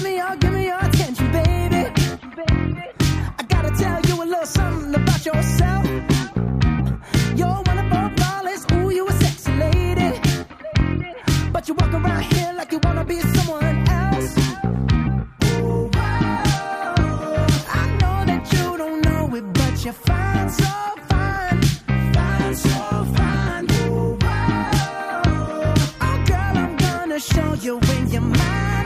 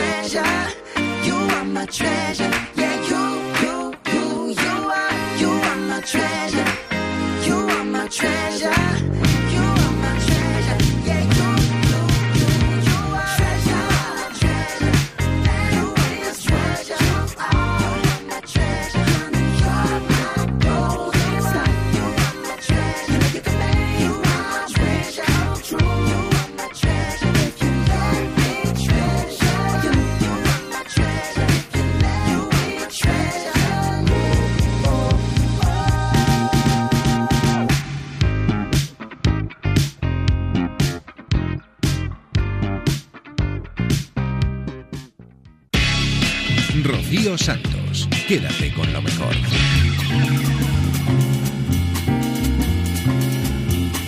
Después de felicitar a Concha Velasco y de la música, nos vamos a Estados Unidos. Allí en nuestra corresponsalía en Onda Cero está Guillermo Fesser, que nos trae, como siempre, un montón de primicias porque siguen pasando cosas. Primicia 1. El tinglao de, de Uber Eats, el mundo de la gastronomía en Estados Unidos, eh, de lo que habla actualmente, bueno, habla de dos cosas, habla también del mercado Little Spain de José Andrés, Sí. que está siendo un exitazo, pero habla de lo que ellos llaman el tinglado, por no llamarlo timo, de Uber Eats. ¿Qué es Uber Eats? Uber Eats es una ah, empresa con coches de Uber que tú llamas y, y pides comida de tu restaurante preferido. Me gusta a mí el sushi del japonés eh, Kayomata y pues se lo traemos. Pero claro, la realidad es que no te traen el sushi del, del japonés Kayomata. Es que ellos tienen unos hangares enormes con cocinas, llegan a un acuerdo con Cayomata que Amigo. les pasa el menú Ah, vale, vale, y entonces ellos hacen el sushi como Cayomata. Pero que no en, la, no en la cocina no del en la cocina. Entonces yo conozco varios restaurantes que han dicho que no. Nes- Y te lo clavan como en la cocina, Oiga, oiga, haga usted, apúntese a Uber Eats. ¿Y, Sí, ¿y por sí. qué me voy a apuntar? No, no, eh, yo no tengo tiempo. O sea, no tengo ni tiempo casi para dar de comer con la calidad que quiero a mis clientes como para ponerme a cocinar para ustedes. No, si usted no tiene que cocinar, usted viene, nos da un curso y ya cocinamos nosotros. Y claro, hay cocineros de altura y dices, ah, un curso, tengo yo dos estrellas Michelin y te enseño a ti en un fin de semana cómo hacer lo mismo, ¿no? Pero bueno, que deberían saber por lo menos la gente, yo no sé si esto es ético o no es ético, pero Uber Eats debería anunciar a la gente que no le mandan la comida de su restaurante preferido, sino el menú de su restaurante preferido. Sí que lo cobrará como si fuera tu restaurante. Sí, claro, pero que te quita un poquito la Claro, ilusión ya saber claro. lo que no lo ha hecho el que, el que tú creías, ¿no? Primicia 2, eh, que más que primicia es un disgusto. Eh, la primicia 2, abro comillas, dice, en el futuro vamos a vivir más tiempo, ya lo sabíamos, y tendremos que reinventarnos varias veces a lo largo de nuestra vida y volver dos o tres veces a la universidad, colega, durante nuestra carrera profesional. Esto lo ha dicho Santiago Íñiguez, que es el presidente del Instituto de Empresa, que le tuvimos en el programa bilingüe que tenemos en Nueva York, Don't Interrupt Me, por favor, porque había un encuentro que se llamaba Reinventando la Educación Universitaria en Rhode Island. Ya hablamos aquí del, de- del estado de Rhode Island en algún programa diciendo que es una perla perdida de Estados Unidos, es una maravilla de sitio para conocerlo, en la ¿A ti te Universidad de Brown. Un, di- un disgusto. ¿Dónde ves el disgusto? A mí Joder. volver ahora a la universidad, por ejemplo. un- Bueno, me parece un disgusto porque yo me acuerdo cuando volví a hacer mi máster 10 años después, es que me costaba ¿sabes? lo de que tenerme que examinar, tal, no sé qué, pero bueno, una vez que estás ahí, la verdad es que... Acuérdate de la Complutense. Sí, sí, sí. Vas ahí a la facultad. Una- tú y yo nos vamos un año. El año que viene eh, nos lo tomamos para estudiar. en la- Sabático de estudio en, en la, la facultad. Complutense. Eso sería bonito, ¿no? Bueno, pues, eh, pues eh, eh, esa es la parte bonita y la, la- y la parte que él le ve de, de positivo para convencer a los que no estamos del todo convencidos de que te- tengamos que ir muchas veces, aunque a mí me gusta, pero me- a mí me cuestan los exámenes. ¿eh? Eh, es, es el famoso teaching and reverse teaching, que es que ya no solo enseñan los profesores, sino claro, como tú vuelves a la universidad con 72 años, ¿no? Y- pero hay un tío que llega con 21. Pues entonces se produce lo que no se produce ahora, eh, porque ahora normalmente está gente joven y una monja que a los 60 quiere hacer derecho. Pero, pero en, en ese momento lo que habrá será un cruce enorme. ¿Y entonces qué pasa? Pues que los antiguos pueden mm, enseñar la experiencia a los nuevos y los nuevos que vienen con nuevas ideas y frescos y tal mentalidad. O sea que hay un cruce de generaciones que eso, eso va a ser muy bueno en la universidad. ¿eh? Ajá. Eso va a ser, pero positivo, pero total. Qué poco creíble Primicia 3. Yo sí, Primicia a mí 3. Eso me gusta muchísimo. Yo Primicia me pido tres. ser de los jóvenes que van. Bueno. Luego vais los de 70. y me lo contáis. Primicia 3. Han prohibido las bolsas de plástico en el estado de Nueva York. Es el, el tercer estado que lo prohíbe, las bolsas de plástico. Eh, eh, ha seguido los pasos de Hawái y de California. Y han prohibido lo que ellos llaman single-use plastic bags, o sea, eh, las bolsas de un solo uso. Las bolsas que básicamente, o sea, han prohibido a las tiendas que te den una bolsa de plástico en los supermercados y tal, ¿no? Bueno, pues en teoría esto es maravilloso, tal, o la ecología, el mundo, tal, el calentamiento global, we are the world, we are the children, tal, pero resulta que no está tan claro que este remedio no sea peor que la enfermedad. Esto lo dice eh, una profesora de la Universidad de Sydney que se llama Rebecca Taylor, que no sé qué enseñará, pero tiene tiempo hueco para hacer, eh, hacer unos, es- unos estudios totalmente exhaustivos sobre bolsas de plástico y su eliminación. ¿no? Pues Rebecca Taylor de la Universidad de, de Sydney dice que que bueno, que la gente mm, te dabas una bolsa, o sea, si a ti te dan una bolsa en el supermercado, que esa bolsa no muere ahí, que normalmente la mayoría de la gente la reutiliza. O, la pone, o las pones en la papelera del baño y tal para, para que cuando tiras los algodones y tal luego hacer un nudo, Sí. o el que tiene perro para recoger las cagaditas del perro, tal, y que ahora, como no están esas bolsas, la gente lo hace con bolsa de basura. Que la bolsa de basura es más gorda, tiene un 30% más de plástico, y que el aumento de las bolsas de basura, que se han disparado eh, la venta en Nueva York y se han disparado en otros sitios donde se han prohibido, eh, pues va básicamente a, a- llenar un 40%, o sea, de lo que te ahorras, te lo, te lo devuelve Ah, ya, ya. La bolsa de plástico que contamina mucho más. Pero es que luego dice eh, que bolsas de papel, y aunque parece que la bolsa de papel es biodegradable y entonces es mejor porque se elimina, no te preocupes, tal, y elimina el plástico de la basura, que yo, o sea, es horrible, que te voy a contar yo que he vivido tres semanas en un basurero donde es que es los plásticos, o sea, mm, te come la vida, o sea, bien, pero resulta que para producir esa bolsa de plástico se utilizan elementos químicos tóxicos, papel, eh, de papel. hay que cortar árboles, Claro. eh, la tala de los árboles lleva un uso increíble de agua, se despe... Bueno, en fin, esta, esta dice que al final se va a sumar, por haber quitado la bolsa de plástico, 36 millones de kilos de papel más al año, y dice que lo que contamina las bolsas de basura, que son más gordas, más lo que contamina el papel que, que se genera porque no hay las bolsas de plástico, supera en, en gases invernadero a lo que generan actualmente la bolsa de plástico. Hemos hecho un pan como unas tortas. Claro. Quédate con lo mejor en Onda Cero.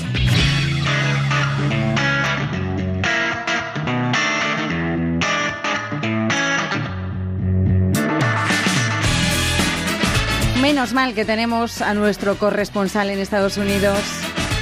Menos mal que tenemos a Guillermo Fester allí que nos cuenta un montón de cosas y de primicias, si no nos la colarían un montón de veces. Esta semana pasada tuvimos una entrevista de lo más divertida con Eduardo Galán y Darío Adanti, los miembros de Mongolia. Ya sabéis que a Alsina le gusta recrear mucho las entrevistas y justo antes de ella, de la entrevista, Alsina preparó una historia de romanos. Si quieres escucharla está al completo en ondacero.es. Nosotros ahora vamos a escuchar un fragmento de la conversación que tuvieron Alsina con Eduardo y Darío. Todo es ofensivo, a mí me ha parecido. Entonces os pregunto, si nadie os denuncia por esta Biblia, si nadie se querella contra vosotros, os sentiréis fracasados, ¿no? frustrados. Bueno, de- en- tenemos una ventaja que esta vez como el libro lo saca una multinacional que es Penguin, eh, no nos importa que nos creen, porque no necesitaremos ver Cami, digamos, se hacen cargo ellos y ya está, ¿no?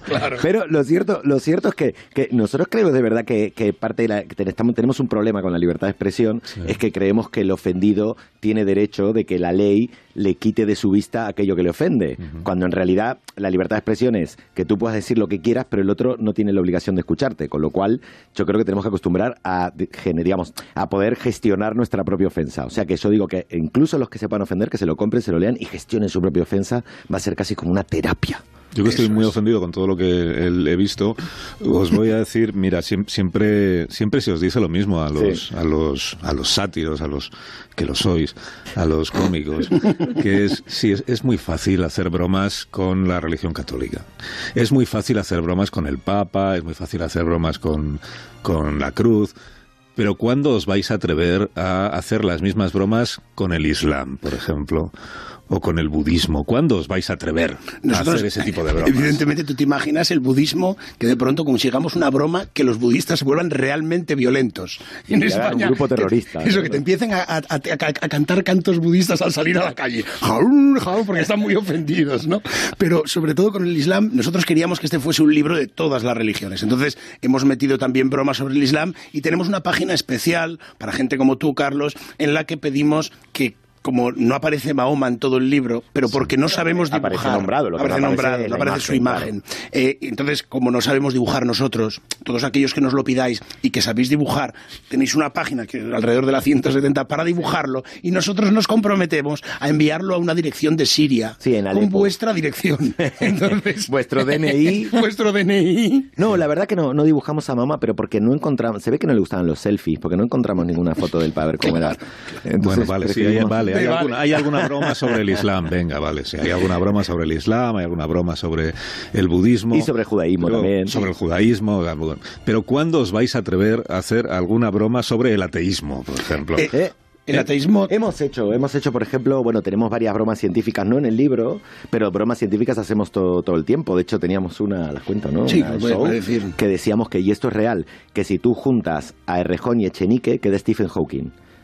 Eso de verdad. Y esto es una broma, es una broma que hacemos en el show, pero que es, a ver, es ciencia, es ciencia. Esto es ciencia. Si mezcláramos los genes, es ciencia, pero nunca, siempre que hacemos bromas de Einstein, de Stephen Hawking, nunca se nos ha enojado ningún cientificista. Vale, ver, vale, hacéis alguna broma sobre el ateísmo también, Sí, sí, pero ¿cuándo os vais a atrever a hacer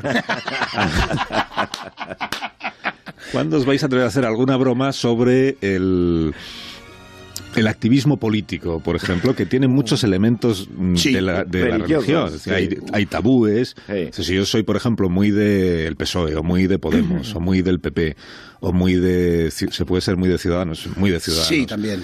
Pues yo sé que hay temas tabúes. Tengo mis mis, mis santos, Claro. mis Sí, santos de sí, ser, sí, con los que no debo meterme nunca. Sí. Tengo mis sagradas escrituras, que también tengo que respetarlas y no se me puede ocurrir cuestionarlas, ¿no? ¿Cuándo vais a hacer alguna broma sobre Ay, esa religión? Pues eso, eso el, el activismo religioso, eso nos ha traído bastantes problemas. Os pongo un ejemplo. Hicimos bromas sobre el momento maravilloso en que varios, hay, hay dos momentos animalistas que, que es otro activismo religioso, en el que se manifestaron delante del Museo del Jamón ya, eh, de Madrid, en la ahí, ahí en el centro, llamándolos asesinos y demás. ¿no? Entonces hicimos un par de bromas que entre los animalistas eh, sentaron rea- realmente mal. Y también, en otro momento animalista que es alucinante, hacen vigilias para consolar a los cerdos que van al matadero. Entonces se juntan a las 6 de la mañana y dijimos que bueno, que a las 6 de la mañana estarían muchísimo mejor en un after los cerdos y ellos, ¿no? Entonces, entonces se nos enfadaron también porque los activistas, como dices, tienen también esta, este rasgo identitario que, que yo creo que es lo que corroe todo, a activistas, a nacionalistas, a religiosos, que no permiten que aquellas cosas sagradas se puedan, se puedan tocar, ¿no? No hay nada que le moleste más a un nacionalista catalán, un independentista, que hagas chistes sobre Puigdemont, ¿no? Que nosotros le metimos en un váter y le llamamos que era el chocolate belga, ¿no? Entonces, entonces esto molestó muchísimo cuando Puigdemont para No, mí no es la puede ser. persona menos respetable que yo me encuentro a Puigdemont por la calle y me parece la persona menos respetable del mundo, un cobarde, ¿no? Entonces, entonces pues yo creo que tenemos que Bueno, luchar. cobarde, hay que ir con ese peinado por el mundo. Eso sí es Esto es de una valentía también bastante importante. Entonces está bien, yo creo que la sátira en un mundo occidental que vive mucho de la identidad, que no toques mi identidad, que tal, creo que debe estar justamente para corroer y molestar un poco, porque, porque justo lo contrario, que es el marketing, el marketing sería lo contrario de la sátira, te dice siempre lo que quieres. El marketing, actualmente estamos muy acostumbrados a que se te diga siempre lo que quieres, ¿eh? que lo que haces está bien, que tal, y nosotros, jolín, queremos ser un poco, meter un poco el dedo en el ojo, ¿eh? Bueno, Con- es la función de la sátira. Para- para el decir que no- Grillo que te que dice no todo el todo rato, todo el rato, claro, para que, digamos, el idealismo no pase a fanatismo, que en general pasa a fanatismo. La sátira está siempre aquí como en el hombro diciéndote, pues no, pues no, pues no, pues no. All my ladies. Wind to the left, sway to the right, drop it down low and take it back high. Bitch, I don't need introduction. Follow my simple instruction. Wind to the left, sway to the right, drop it down low and take it back high. Bitch, I don't need introduction. Follow my simple instruction. You see me, I do what I gotta do. Oh yeah. On the gas list, no need to queue.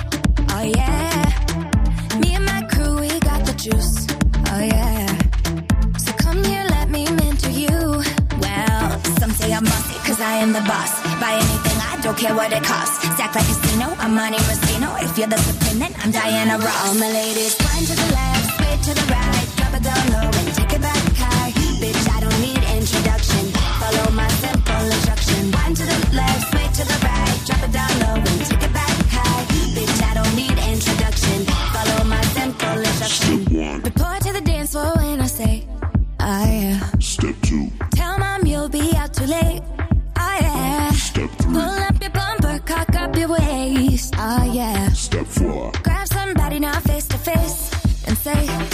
that you're cause you are the boss. Buy anything, you don't care what it costs. Act like a casino, I'm Monte Rustino. If you're the supreme, then I'm Diana Ross. All my ladies, wind to the left, sway to the right, drop it down low and take it back high. Bitch, I don't need introduction. Follow my simple instruction. Wind to the left, sway to the right, drop it down low and take it back high. Bitch, I don't need introduction. Follow my simple instruction. Yo, send me have everything you want, put it on me. The dad not the realest talk, cause she don't play. Is him love all the way me do me thing. Girl love it back up, back up on it. Girl love it stop up, stop up on it. Bad girl, bad girl, no for do your thing, no for do your thing. Say no for do your thing. Bad girl, bad girl, mashing up the thing, mash up the thing, pon him. Say that you're bossy cause you are the boss. Buy anything, you don't care what it costs. Stack like a casino, I'm Monte Rustino. If you're the supreme, then I'm Diana Ross. All my ladies,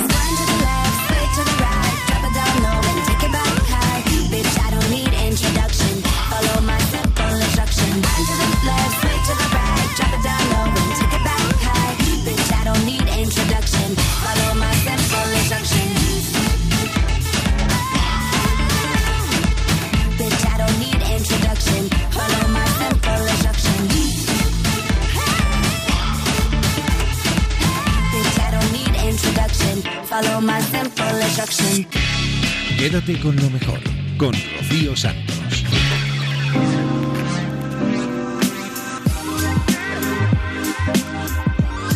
Escuchábamos a los miembros de Mongolia presentando esa Biblia negra de Mongolia, libro imprescindible para reírnos hasta de nosotros mismos. Y ahora ya dejamos más de uno. Después de la música, nos vamos a Julia en la Onda. Esta semana pasada hemos eh, tenido unas entrevistas interesantísimas, como por ejemplo la que tuvimos con Jordi Pascual, que es el impulsor de la campaña Contrata a mi padre. Él hizo un cortometraje protagonizado por él y por su padre de 59 años que llevaba desde el año 2010 en paro y buscando trabajo cada día. Jordi Pascual, buenas tardes. Hola, muy buenas tardes. Podríamos decir que el éxito ha, mm, bueno, ha sorprendido a la propia empresa, ¿no? A ti mismo, que, que lo creaste. Sí, sí, sí, la verdad que, bueno, primero de todo agradeceros la oportunidad que me dais para poder estar en vuestro programa hoy. Y nada, sí, sí, la verdad que eh, yo creía, porque yo creía en, en la posibilidad de, de llegar con este mensaje que Sí. iría bien, pero es que no tanto. No tanto, ¿verdad? No Porque además tanto. lo importante no es ya que tu padre, hombre, para ti lo importante y para tu padre es que él encuentre trabajo, obviamente. Sí, Pero si además esto es un pellizco en la conciencia colectiva y nos damos cuenta de que si un currículum es maravilloso en un tipo de 30 años, en uno de 59 puede ser exactamente igual de extraordinario, o sea, si, si, digamos elevamos de la anécdota personal a la categoría social, entonces sí que el favor será muy grande, ¿no, Jordi? Totalmente, sí, sí, sí, sí. Yo con este vídeo no eh, queremos dar, eh, hacer una crítica social en base primero a la situación de mi padre, que lo vimos en casa, pero después también esta crítica social eh, para poder decir que aquel que nos quejamos siempre, ¿no? De que el talento joven se nos va del país, que también habría que trabajarlo esto, que no, que no fuera así. Pero es que también aquí se queda un, un talento, ¿no? Que es más maduro, más, con más experiencia, más senior, que es totalmente invisible. Oye, y al final, ¿tu padre va a ser, mm, seguir esas entrevistas de trabajo que le han ofrecido? No sé si ha empezado ya a atenderlas o no. Sí, mm, bueno, os explico brevemente. Es que el jueves es cuando salían todos los medios, en la prensa escrita, en la televisión, en la radio. A raíz de todo esto, el, ese mismo día recibí 200 emails ya de gente interesada en nuestra iniciativa, apoyándonos, gente igual que en la misma situación que mi padre. Eh, la prensa, como he dicho, y sobre todo también muchas entrevistas, de las cuales habría una pequeña parte en la que directamente ya me están diciendo de que quieren contratar a mi padre. Bueno. Sin entrevistas, lo quieren contratar directamente. Sin entrevista. Sin entre- Sin, sin entrevistas, sí, sí, sí, alucinante. O sea, estás, estás convertido en una, en una especie de manager de papá, ¿no? Eh, sí, yo no sabía que era jefe de prensa hasta el jueves. Hasta el jueves. Y Bueno. He, he tenido que delegar el email a, mi, a un compañero de la oficina porque es que no doy abasto. Y como se han volcado tanto en esta iniciativa, gente como mi padre y como yo, le quiero dar el, el valor que, que, que se merecen, ¿no? Contestándoles, haciendo lo que sea. Oye, pues mm, ojalá aparezca pronto ese trabajo con tantas Sí, propuestas. sí, sí. Alguna u otra le, le parecerá bien, seguramente. Luego está el tema del sueldo, ¿no? Que ya veremos, porque claro, la ventaja que tiene contratar a un chico de 30 años es que igual te ofrece 900 euros y, mm, o 800 o, o 1000, a pesar de que tengas una excelente formación y aceptas. Correcto. Y a lo mejor a los 59, pues tu padre discute un poquito más, ¿no? O- Correcto. Yo, e- ese Ah. es el miedo que tienen las Claro, empresas, claro, ¿no? claro, a contratar claro. A este perfil. Claro. Sí, sí, sí. Porque ya están curtidos, por así decirlo. Bueno, pues en todo En este caso seguro que a él le ha hecho mucha ilusión y que estará sorprendido, será el primero también en estar perplejo de todo lo que ha ocurrido en torno a tu, Sí. a tu campaña, ¿no? Lo que pasa que está tiene un sentimiento agridulce, porque está diciendo, porque él lo creía en esta idea, creía en mí, en, en- pero no creía en la idea. Entonces mm, me decía, Jordi, eh, con el, digamos que lo que no he conseguido en nueve años, no lo va a conseguir un vídeo. Y ahora, bueno, pues estamos viendo de que se equivocaba. Oye, Jordi, ¿y se ha encontrado alguna empresa que en su momento no le atendiera esa, ese currículum, no le hiciera ni caso y ahora se interesa? Pues es una situación en la que no me la he planteado, la verdad. Eh, mi padre va a ir a todas, porque solo por el hecho de que se hayan preocupado en escribirle, mi padre eh, va a ir a todas. Entonces, durante este mes de abril irá a todas las entrevistas que le han salido. Y es curioso porque ahora tenemos, digamos que la tortilla ha dado la vuelta, ¿no? Ahora tenemos la oportunidad de, y me sabe mal decirlo porque habrá mucha gente que sigue igual de mal, ¿vale? Claro, sí, no, no me, no me gusta estar alegre por esta situación, porque es lo que digo, es mi padre sí tendrá trabajo, pero es que hay, hay mucha gente que va a estar igual.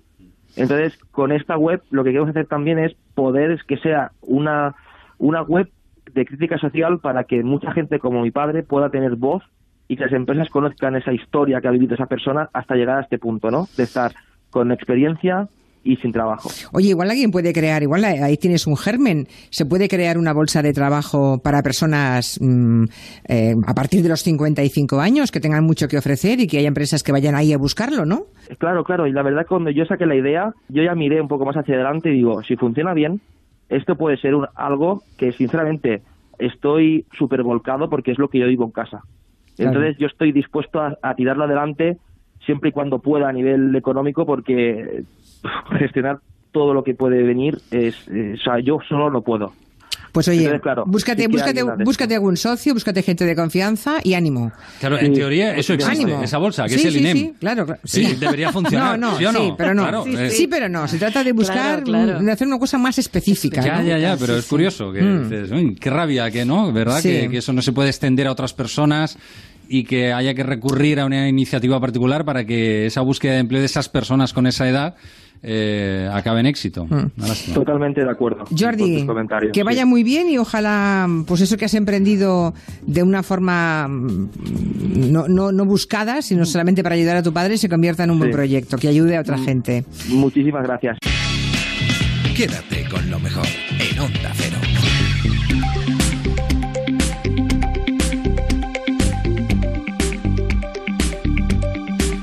Qué curioso y qué iniciativas más buenas tiene la gente. Ojalá triunfe y ojalá encuentre pronto el trabajo deseado. Ahora vamos con el espacio Sociedad Anónima, en el que cada semana conocemos a una persona que ha tenido pues una iniciativa también brillante o que ha tenido un trabajo en el que sobre todo ayuda a los demás. Y esta semana pasada hemos hablado con la que fue psicóloga del Barça desde el año 2003 al 2018. También ha sido psicóloga en el Celer de Can Roca. Ella se llama Inma Puig. En la gloria de, del Selle de Can Roca, en lo más alto de la pirámide del éxito, ¿por qué necesitan a, a una psicóloga clínica? porque mm, ellos tienen muy claro, los tres hermanos, eh, primero que siempre marcan tendencia en todo lo que hacen. Y en este sentido, pues también han hecho lo mismo y teniendo en cuenta, como dicen ellos, que trabajan con personas como son sus colaboradores y con los clientes, eh, tenía la impresión de que no conocían suficiente todo lo que tiene que ver con las personas. Y ahí nos pusimos a trabajar con el grupo de cocina, de sala, de sommeliers, eh, grupos transversales, como ellos llaman a veces tutti, tutti frutti. Y es un trabajo, la verdad también es un, es un lujo y un privilegio poder trabajar Y con están los, camaro- los camareros, los cocineros, el que recibe, el que lava los platos y los tres eh, hermanos Roca, todos. Todos, todos trabajamos todo lo que sea necesario para mejorar la relación entre ellos, porque como, como más cuidados se sientan, mejor van a cuidar a los clientes. Bueno, eh, estoy pensando que mm, muchos creerán que así se, se consolida el éxito, seguramente. Porque, por lo que he leído, ellos no querían que se les subiese la cabeza. Y la mejor forma de tener los pies en la tierra era mantener esas charlas con una psicóloga clínica como Inma Puch. Pues la verdad, mm, así fue, así y así está siendo, en realidad. Pero me parece extraordinario que alguien diga, uy, qué bien nos va todo, ¿no? Mm, ¿Cuánto prestigio social tenemos? Vamos a ver que esto no se estropee porque nos volvamos tontos. No sé si todo el mundo tiene esa lucidez, Inma. No, la verdad es que no. ¿Es que no? No, no, pero, pero es una forma de vacunarse, porque a veces no, no tenemos en cuenta que el éxito hace daño. ¿Más que el fracaso? ¿O distinto que el fracaso? Distinto porque para el fracaso nos preparan más que para el éxito. Y cuando hay fracaso, muchas veces la gente de tu alrededor te ayuda, te comprende, te, te acompaña, pero cuando hay éxito, muchas veces la gente de tu alrededor empieza a fabricar envidia, celos, resentimientos y hay que protegerse de todo esto. O sea, no es que se cambie los demás, uno no puede evitar ni la envidia, ni los celos, ni el resentimiento, pero uno puede aprender a cómo Gestionarlo. digerirlo, gestionarlo, metabolizarlo, para que no te hunda, ¿no? Exactamente, porque además son, son sentimientos que hacen daño y hay que protegerse. Uno no puede vivir pensando que la envidia no existe, porque entonces te dan por todos lados, pero tampoco puede vivir pendiente de la envidia de los demás, porque entonces te paraliza lo que tú podrías hacer, que es lo que intenta hacer el envidioso o el celoso. Claro. Claro. Eh, como decíamos, el subtítulo de este libro que ha escrito Irma Puig, La revolución emocional, es Todos necesitamos lo mismo para sentirnos bien. Claro, todos es todos. O sea, Iniesta y, y- y- y un ferretero y un profesor y una peluquera y una mm, doctora y una cirujana y, y una, y una profesional de la radio, todos. Exacto, todos necesitamos lo mismo y que fundamentalmente es que nos quieran. ¿Y eso cómo se consigue? Eh, entendiendo a los demás Es decir, es algo que no nos han enseñado y solo podemos ver lo que somos capaces de entender. Entonces, para ver qué es lo que necesita el otro, hemos de entender al otro. Y para entenderlo, pues hemos de pensar qué es lo que a mí me gusta también y probablemente le gustará al otro, pero nos gusta a todos y necesitamos lo mismo, lo que es diferente es la dosis que necesitamos. Todos necesitamos que nos quieran, que nos reconozcan, que nos pongan límites, que nos escuchen mm, y lo que cambia es la dosis. Hay quien necesita que lo miren mucho y hay quien se sienta incómodo si lo mira mucho. Hay quien necesita ser muy escuchado y hay que con un poquitín solo ya tiene suficiente. ¿Y eso de qué depende? ¿De la, de la educación de cada uno? Sí, de la, de la experiencia vital que ha tenido hasta el momento, de lo que ha vivido en su familia, de lo que ha- de sus necesidades en función de el lugar que ocupa entre los hermanos, que es algo importante, el, el reconocimiento, cómo le han ido las cosas en su trabajo, en sus relaciones sociales. Todo esto nos condiciona mucho. Y luego ya están los narcisistas, que eso ya es una cierta patología psicológica, ¿no? Exacto, sí. En eso ya, digamos, muy sanos no están. No. La revolución emocional. Le llamamos revolución, pero esto debe ser eterno desde el minuto en que un humano es humano. Le llamamos revolución porque hay que hacer algo al respecto. Eh, ha habido la revolución industrial que ha marcado un antes y un después en la vida tanto social como de las empresas. Estamos inmersos en la revolución tecnológica, pero si no hacemos la revolución emocional, las que hemos hecho anteriormente no van a servir para nada. Lo firma Inma Puig y como hay que decir las cosas como uno las siente, señora Puig, lo hace usted muy bien como entrevistada. Me ha encantado entrevistarla, es muy interesante escucharla. Me he sentido muy cómoda y probablemente es porque usted también entrevista muy bien. Muchas gracias, Irma. Hasta siempre. So good, so good, so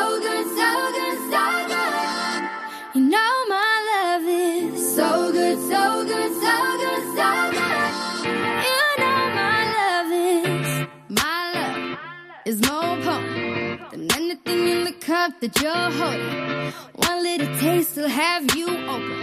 Eh, I know you want some, you want some. Too strong, no limits. It's not official, so take your time with it. It goes straight to your head, control your mind with it. Eh, I know you want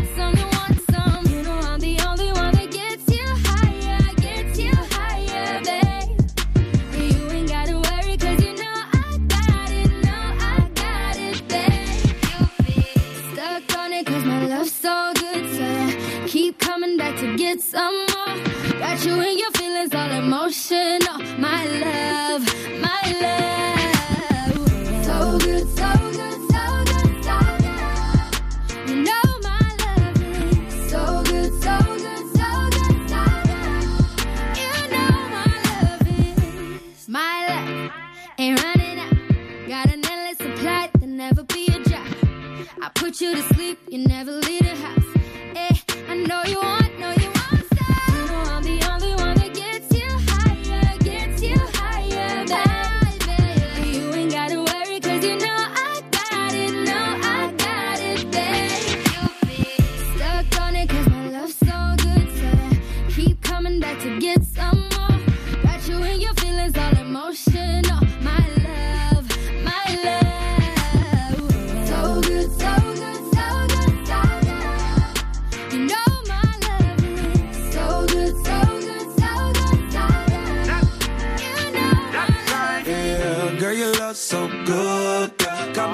Back for seconds, what's good? Yeah. Got me clearing up my schedule, trying to link up. Girl, you know you about to get that thing beat up. When I pull up, you know what I came for. A dollar it pipe.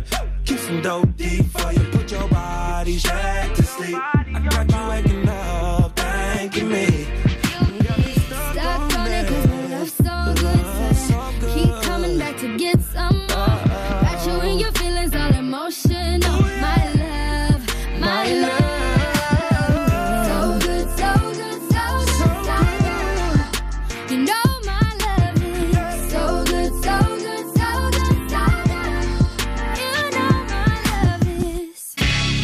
Quédate con lo mejor, con Rocío Santos.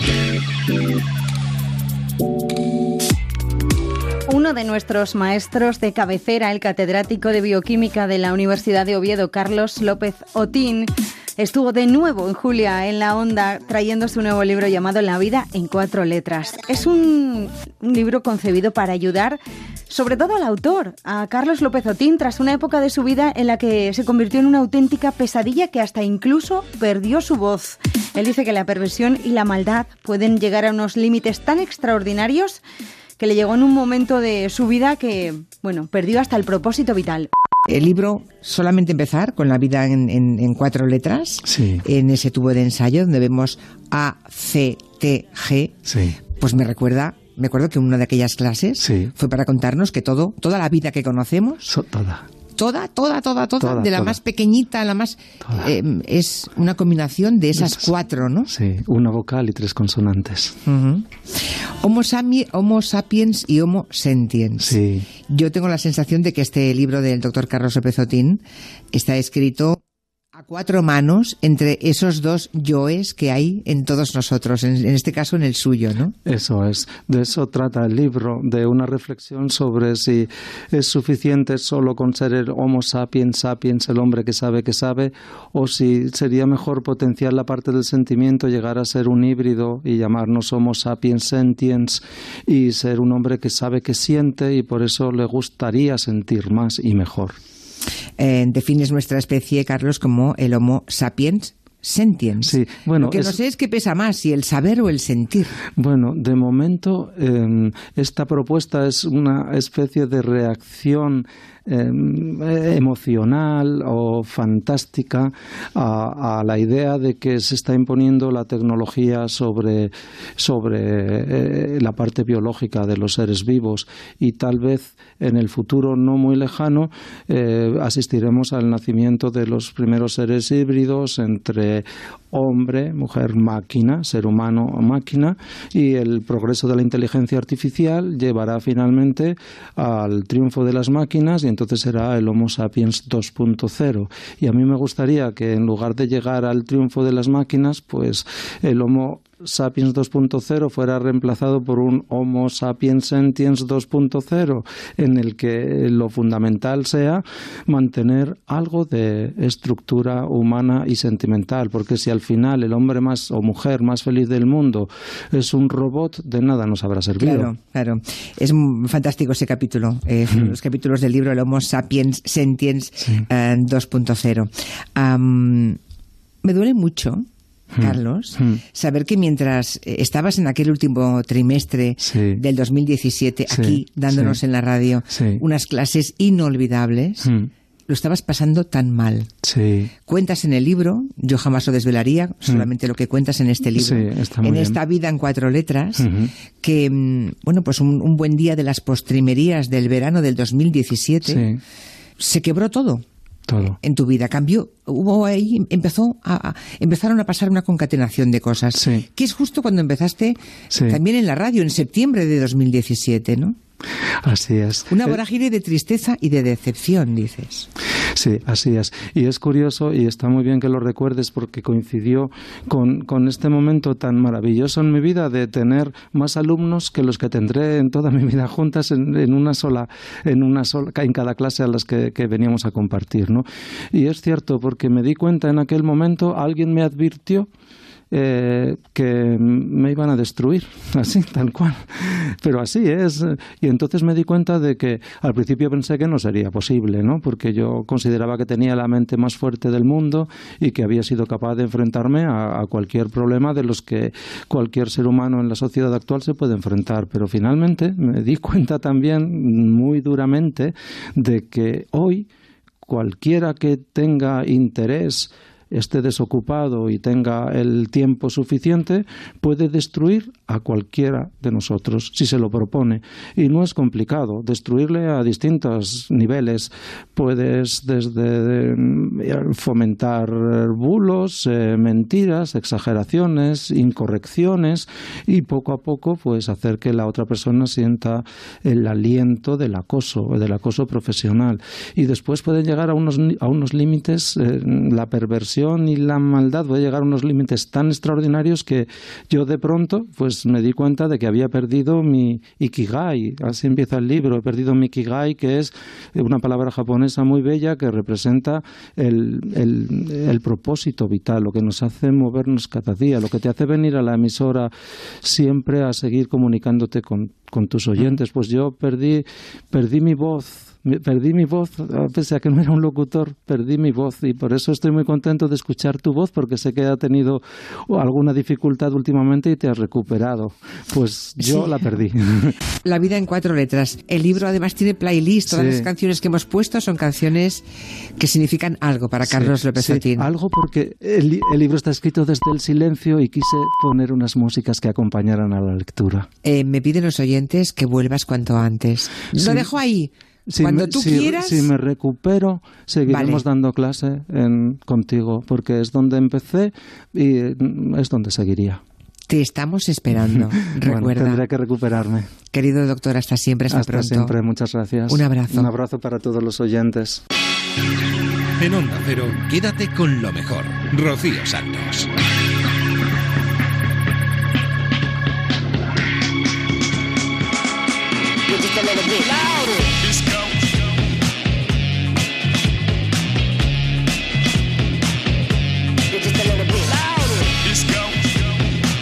Aquí ponemos punto y final a este programa de Semana Santa en el que hemos repasado algunas de las buenas cosas que han sucedido aquí en esta casa en los últimos días. Sabéis que lo tenéis todo al completo en ondacero.es, que lo podéis escuchar en los podcasts todas las veces que os dé la gana, cuando queráis, allá donde quiera que vayáis. Sobre todo ahora que estáis fuera de casa, a lo mejor que nos estáis escuchando en un sitio distinto al habitual, pues que sepáis que lo tenéis en nuestra aplicación, en la tablet, en el móvil y sobre todo en ondacero.es. Dicho esto, me voy a despedir con los gazapos, con la sonrisa, con el buen humor, con las meteduras de pata de Julia en la Onda. Que paséis una feliz semana y buen regreso, ¿eh? os espero a todos. Ya sabéis, la madrugada del viernes al sábado, eso de las 4, 3 en Canarias. ¡Feliz semana! ¡Adiós! Ayer, mira, ayer abrí un, un tarro de una cosmética gallego. Fíjate. Y me enfadé mucho. El coño ya. ¿Pero qué hago con ese tarro de cosmética? Yo qué sé. Bueno, pensé en enviarle una carta a, a la firma, a la marca. Ay, qué pesada, mi amor. Porque es que para un tarro que hay dentro pequeñito, algo chiquitito, desenvolví cuatro apartados. ¿eh? El tema de la alta cosmética es, Es una, tremendo. es una auténtica locura para una, una 25 ml de perfume de Eau de Parfum que llaman ellos. Es que lo dice en francés. Lo cual no quiere decir que no tengamos que arremangarnos para intentar no, no, evitar no, y eso, controlar los daños. Se están calladitos, por favor, que voy a hablar yo. Eh, preguntas de los... Joder. Por favor. Me tienes harta, ¿eh? Por favor. Ya está bien. Perdón. 2.000 programas, cierto, cierto. Y además fueron muy amables, me invitaron. Hay una super fiesta además en Madrid. Una fiesta de la leche, vamos. Pero como estamos camino de Salouya, mañana emitimos desde allí, no podemos. Florida Park, allí está lo más granado. Me extraña que no lo hayan invitado, ah, francamente. ¿Usted me escucha? Es que a este señor le pasa algo. Acabo de decir que ah, me han invitado. Ah, perdón, no la había escuchado. Cuando te hablan, ¿entiendes bien las palabras? Creo que no. Lo acabo de decir ahora mismo, señor Monegal. Cuando hablo, ¿usted qué hace? Eh, Mientras tanto. Las 5 y 11 minutos, una hora menos en Canarias. ¿En dónde? En Canarias. Ah. Es que pensando en que no son personas físicas, sino persona física, Sí, sí. porque está solamente Juan Herrera, ¿verdad? Hola, Juan. Señor Juan, señor Juan. Buenas tardes. Bueno, buenas tardes, buenas tardes. Muy buena. Pues hablando, pensando en persona física, he dicho Canaria. ¡Ole! Y ole. ¡Ole! En vez de, de Canarias, ¿verdad? ¡Madre de Dios, madre de Dios! Es lo que tiene el cerebro. ¿Hay alguien ahí? ¡No hay nadie! Y la neurona a veces te juega unas pasadas muy interesantes. Está un poquito despistadilla, despistadilla. Las 4 y 11, una menos en Canarias. Madre mía. ¿Canarias? ¿Canadias? No. Soy una locutora detestable. Canarias, bueno. Tela, ¿eh? Tela. Mm, Raquel se ha ido y te ha dejado su perrita Betty. Ay. Hombre, claro, es que somos amigos. Mi- Betty y yo somos, vamos. Sí, a veces me gustan más los animales que las personas. Además, tengo un perro que es muy amigo suyo que se llama Lucas. Hola, Luca. Bueno, Betty, como todos los perros acaban pareciéndose a sus ah, dueños. cuidado. Seguro que muy lista y muy cariñosa y. y, y- bueno. Y estará lleno de babas. Bueno, bueno, bueno. No es que sea babosa, ¿eh? Ay, mírala. Raquel, precisamente. No. No, no. Pero no, por cariños. Se ha pasado tres pueblos. Que hemos venido eh, los chicos del orden mundial, Y me gustan mucho los niños. maldita meroteca, Marina Sánchez Vicente. ¿Quién? Marina Sánchez Vicente. No lo conozco, ¿eh? O sea, frases lapidarias, una especie de por la boca, por la boca, No, no, no, no, no, no, no. por la boca muere el pez, ¿no? Sí, sí, sí, sí. ¿Alguna cosa más, señor Monegal? Más cositas, tengo, tengo una cosita muy bonita. ¿De qué, de qué, de qué tenemos la cosita ahora? Uy, mira, mira. No me acuerdo. Increíble. Me parece que hemos terminado los cortes, pero eh, Sí. había, ¿Qué le pasa a usted? había un tema. Estoy separado de la vida. No, no se preocupe, lo dejamos para mañana. Bueno, no se preocupe, no pasa nada, usted no se acuerda. ¿Por qué me deja usted para mañana? Y tú lo preguntas. Sí. ¿Qué? Le quiero hablar del tremendo Wild Frank. Ayer por la noche inauguró nueva temporada en D-Max. ¿Y qué? Usted dirá, hombre, Hombre. Hombre. Hombre, eso es una miniatura. Algo pequeñito. Cuidado. Cuidadín. Hizo un 3,4% en un canal de pago. ¿Estás seguro? Pero no es de pago de Max, ¿eh? Otra gran equivocación. Yo lo veo a través de Movistar Plus. Sí, sí, sí. sí. Sí, sí, Y pero... Movistar Plus lo tengo que pagar. Sí, sí, sí, sí, sí, sí, sí, sí. Sí, pero también se puede ver fuera de... ¿Por dónde? ¿Por streaming? ¿Qué dices de hombre? En la TDT, supongo. Está en la TDT en abierto Sí, sí, para sí, todo el está en abierto. Sí, en efecto, así es. Yo le he entrevistado algunas veces, bastantes. La última creo que fue en la columna. Así es. Hace ya, pues hará 10 años o... Mucho más.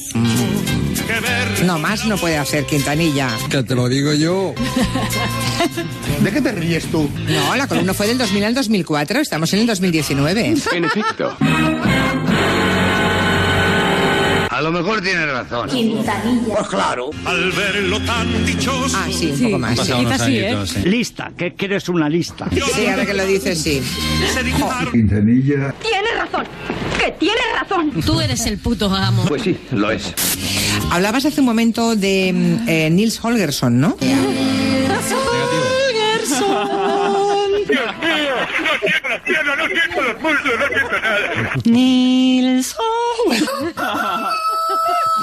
Marina, Marina, Marina. De la gente que se va en Semana Santa y que mejor que se vaya tranquila. Bueno, hablamos de eso, de que los ladrones... Que los ladrones... ¿Quién te ha dicho a ti las copas de vino que yo tengo o no tengo que beber? Que los ladrones... Estás pasadísimo, venga. ¿Y qué somos? No, hija, no. ¿Qué somos? No cante usted más. Pesada, plasta y niñata.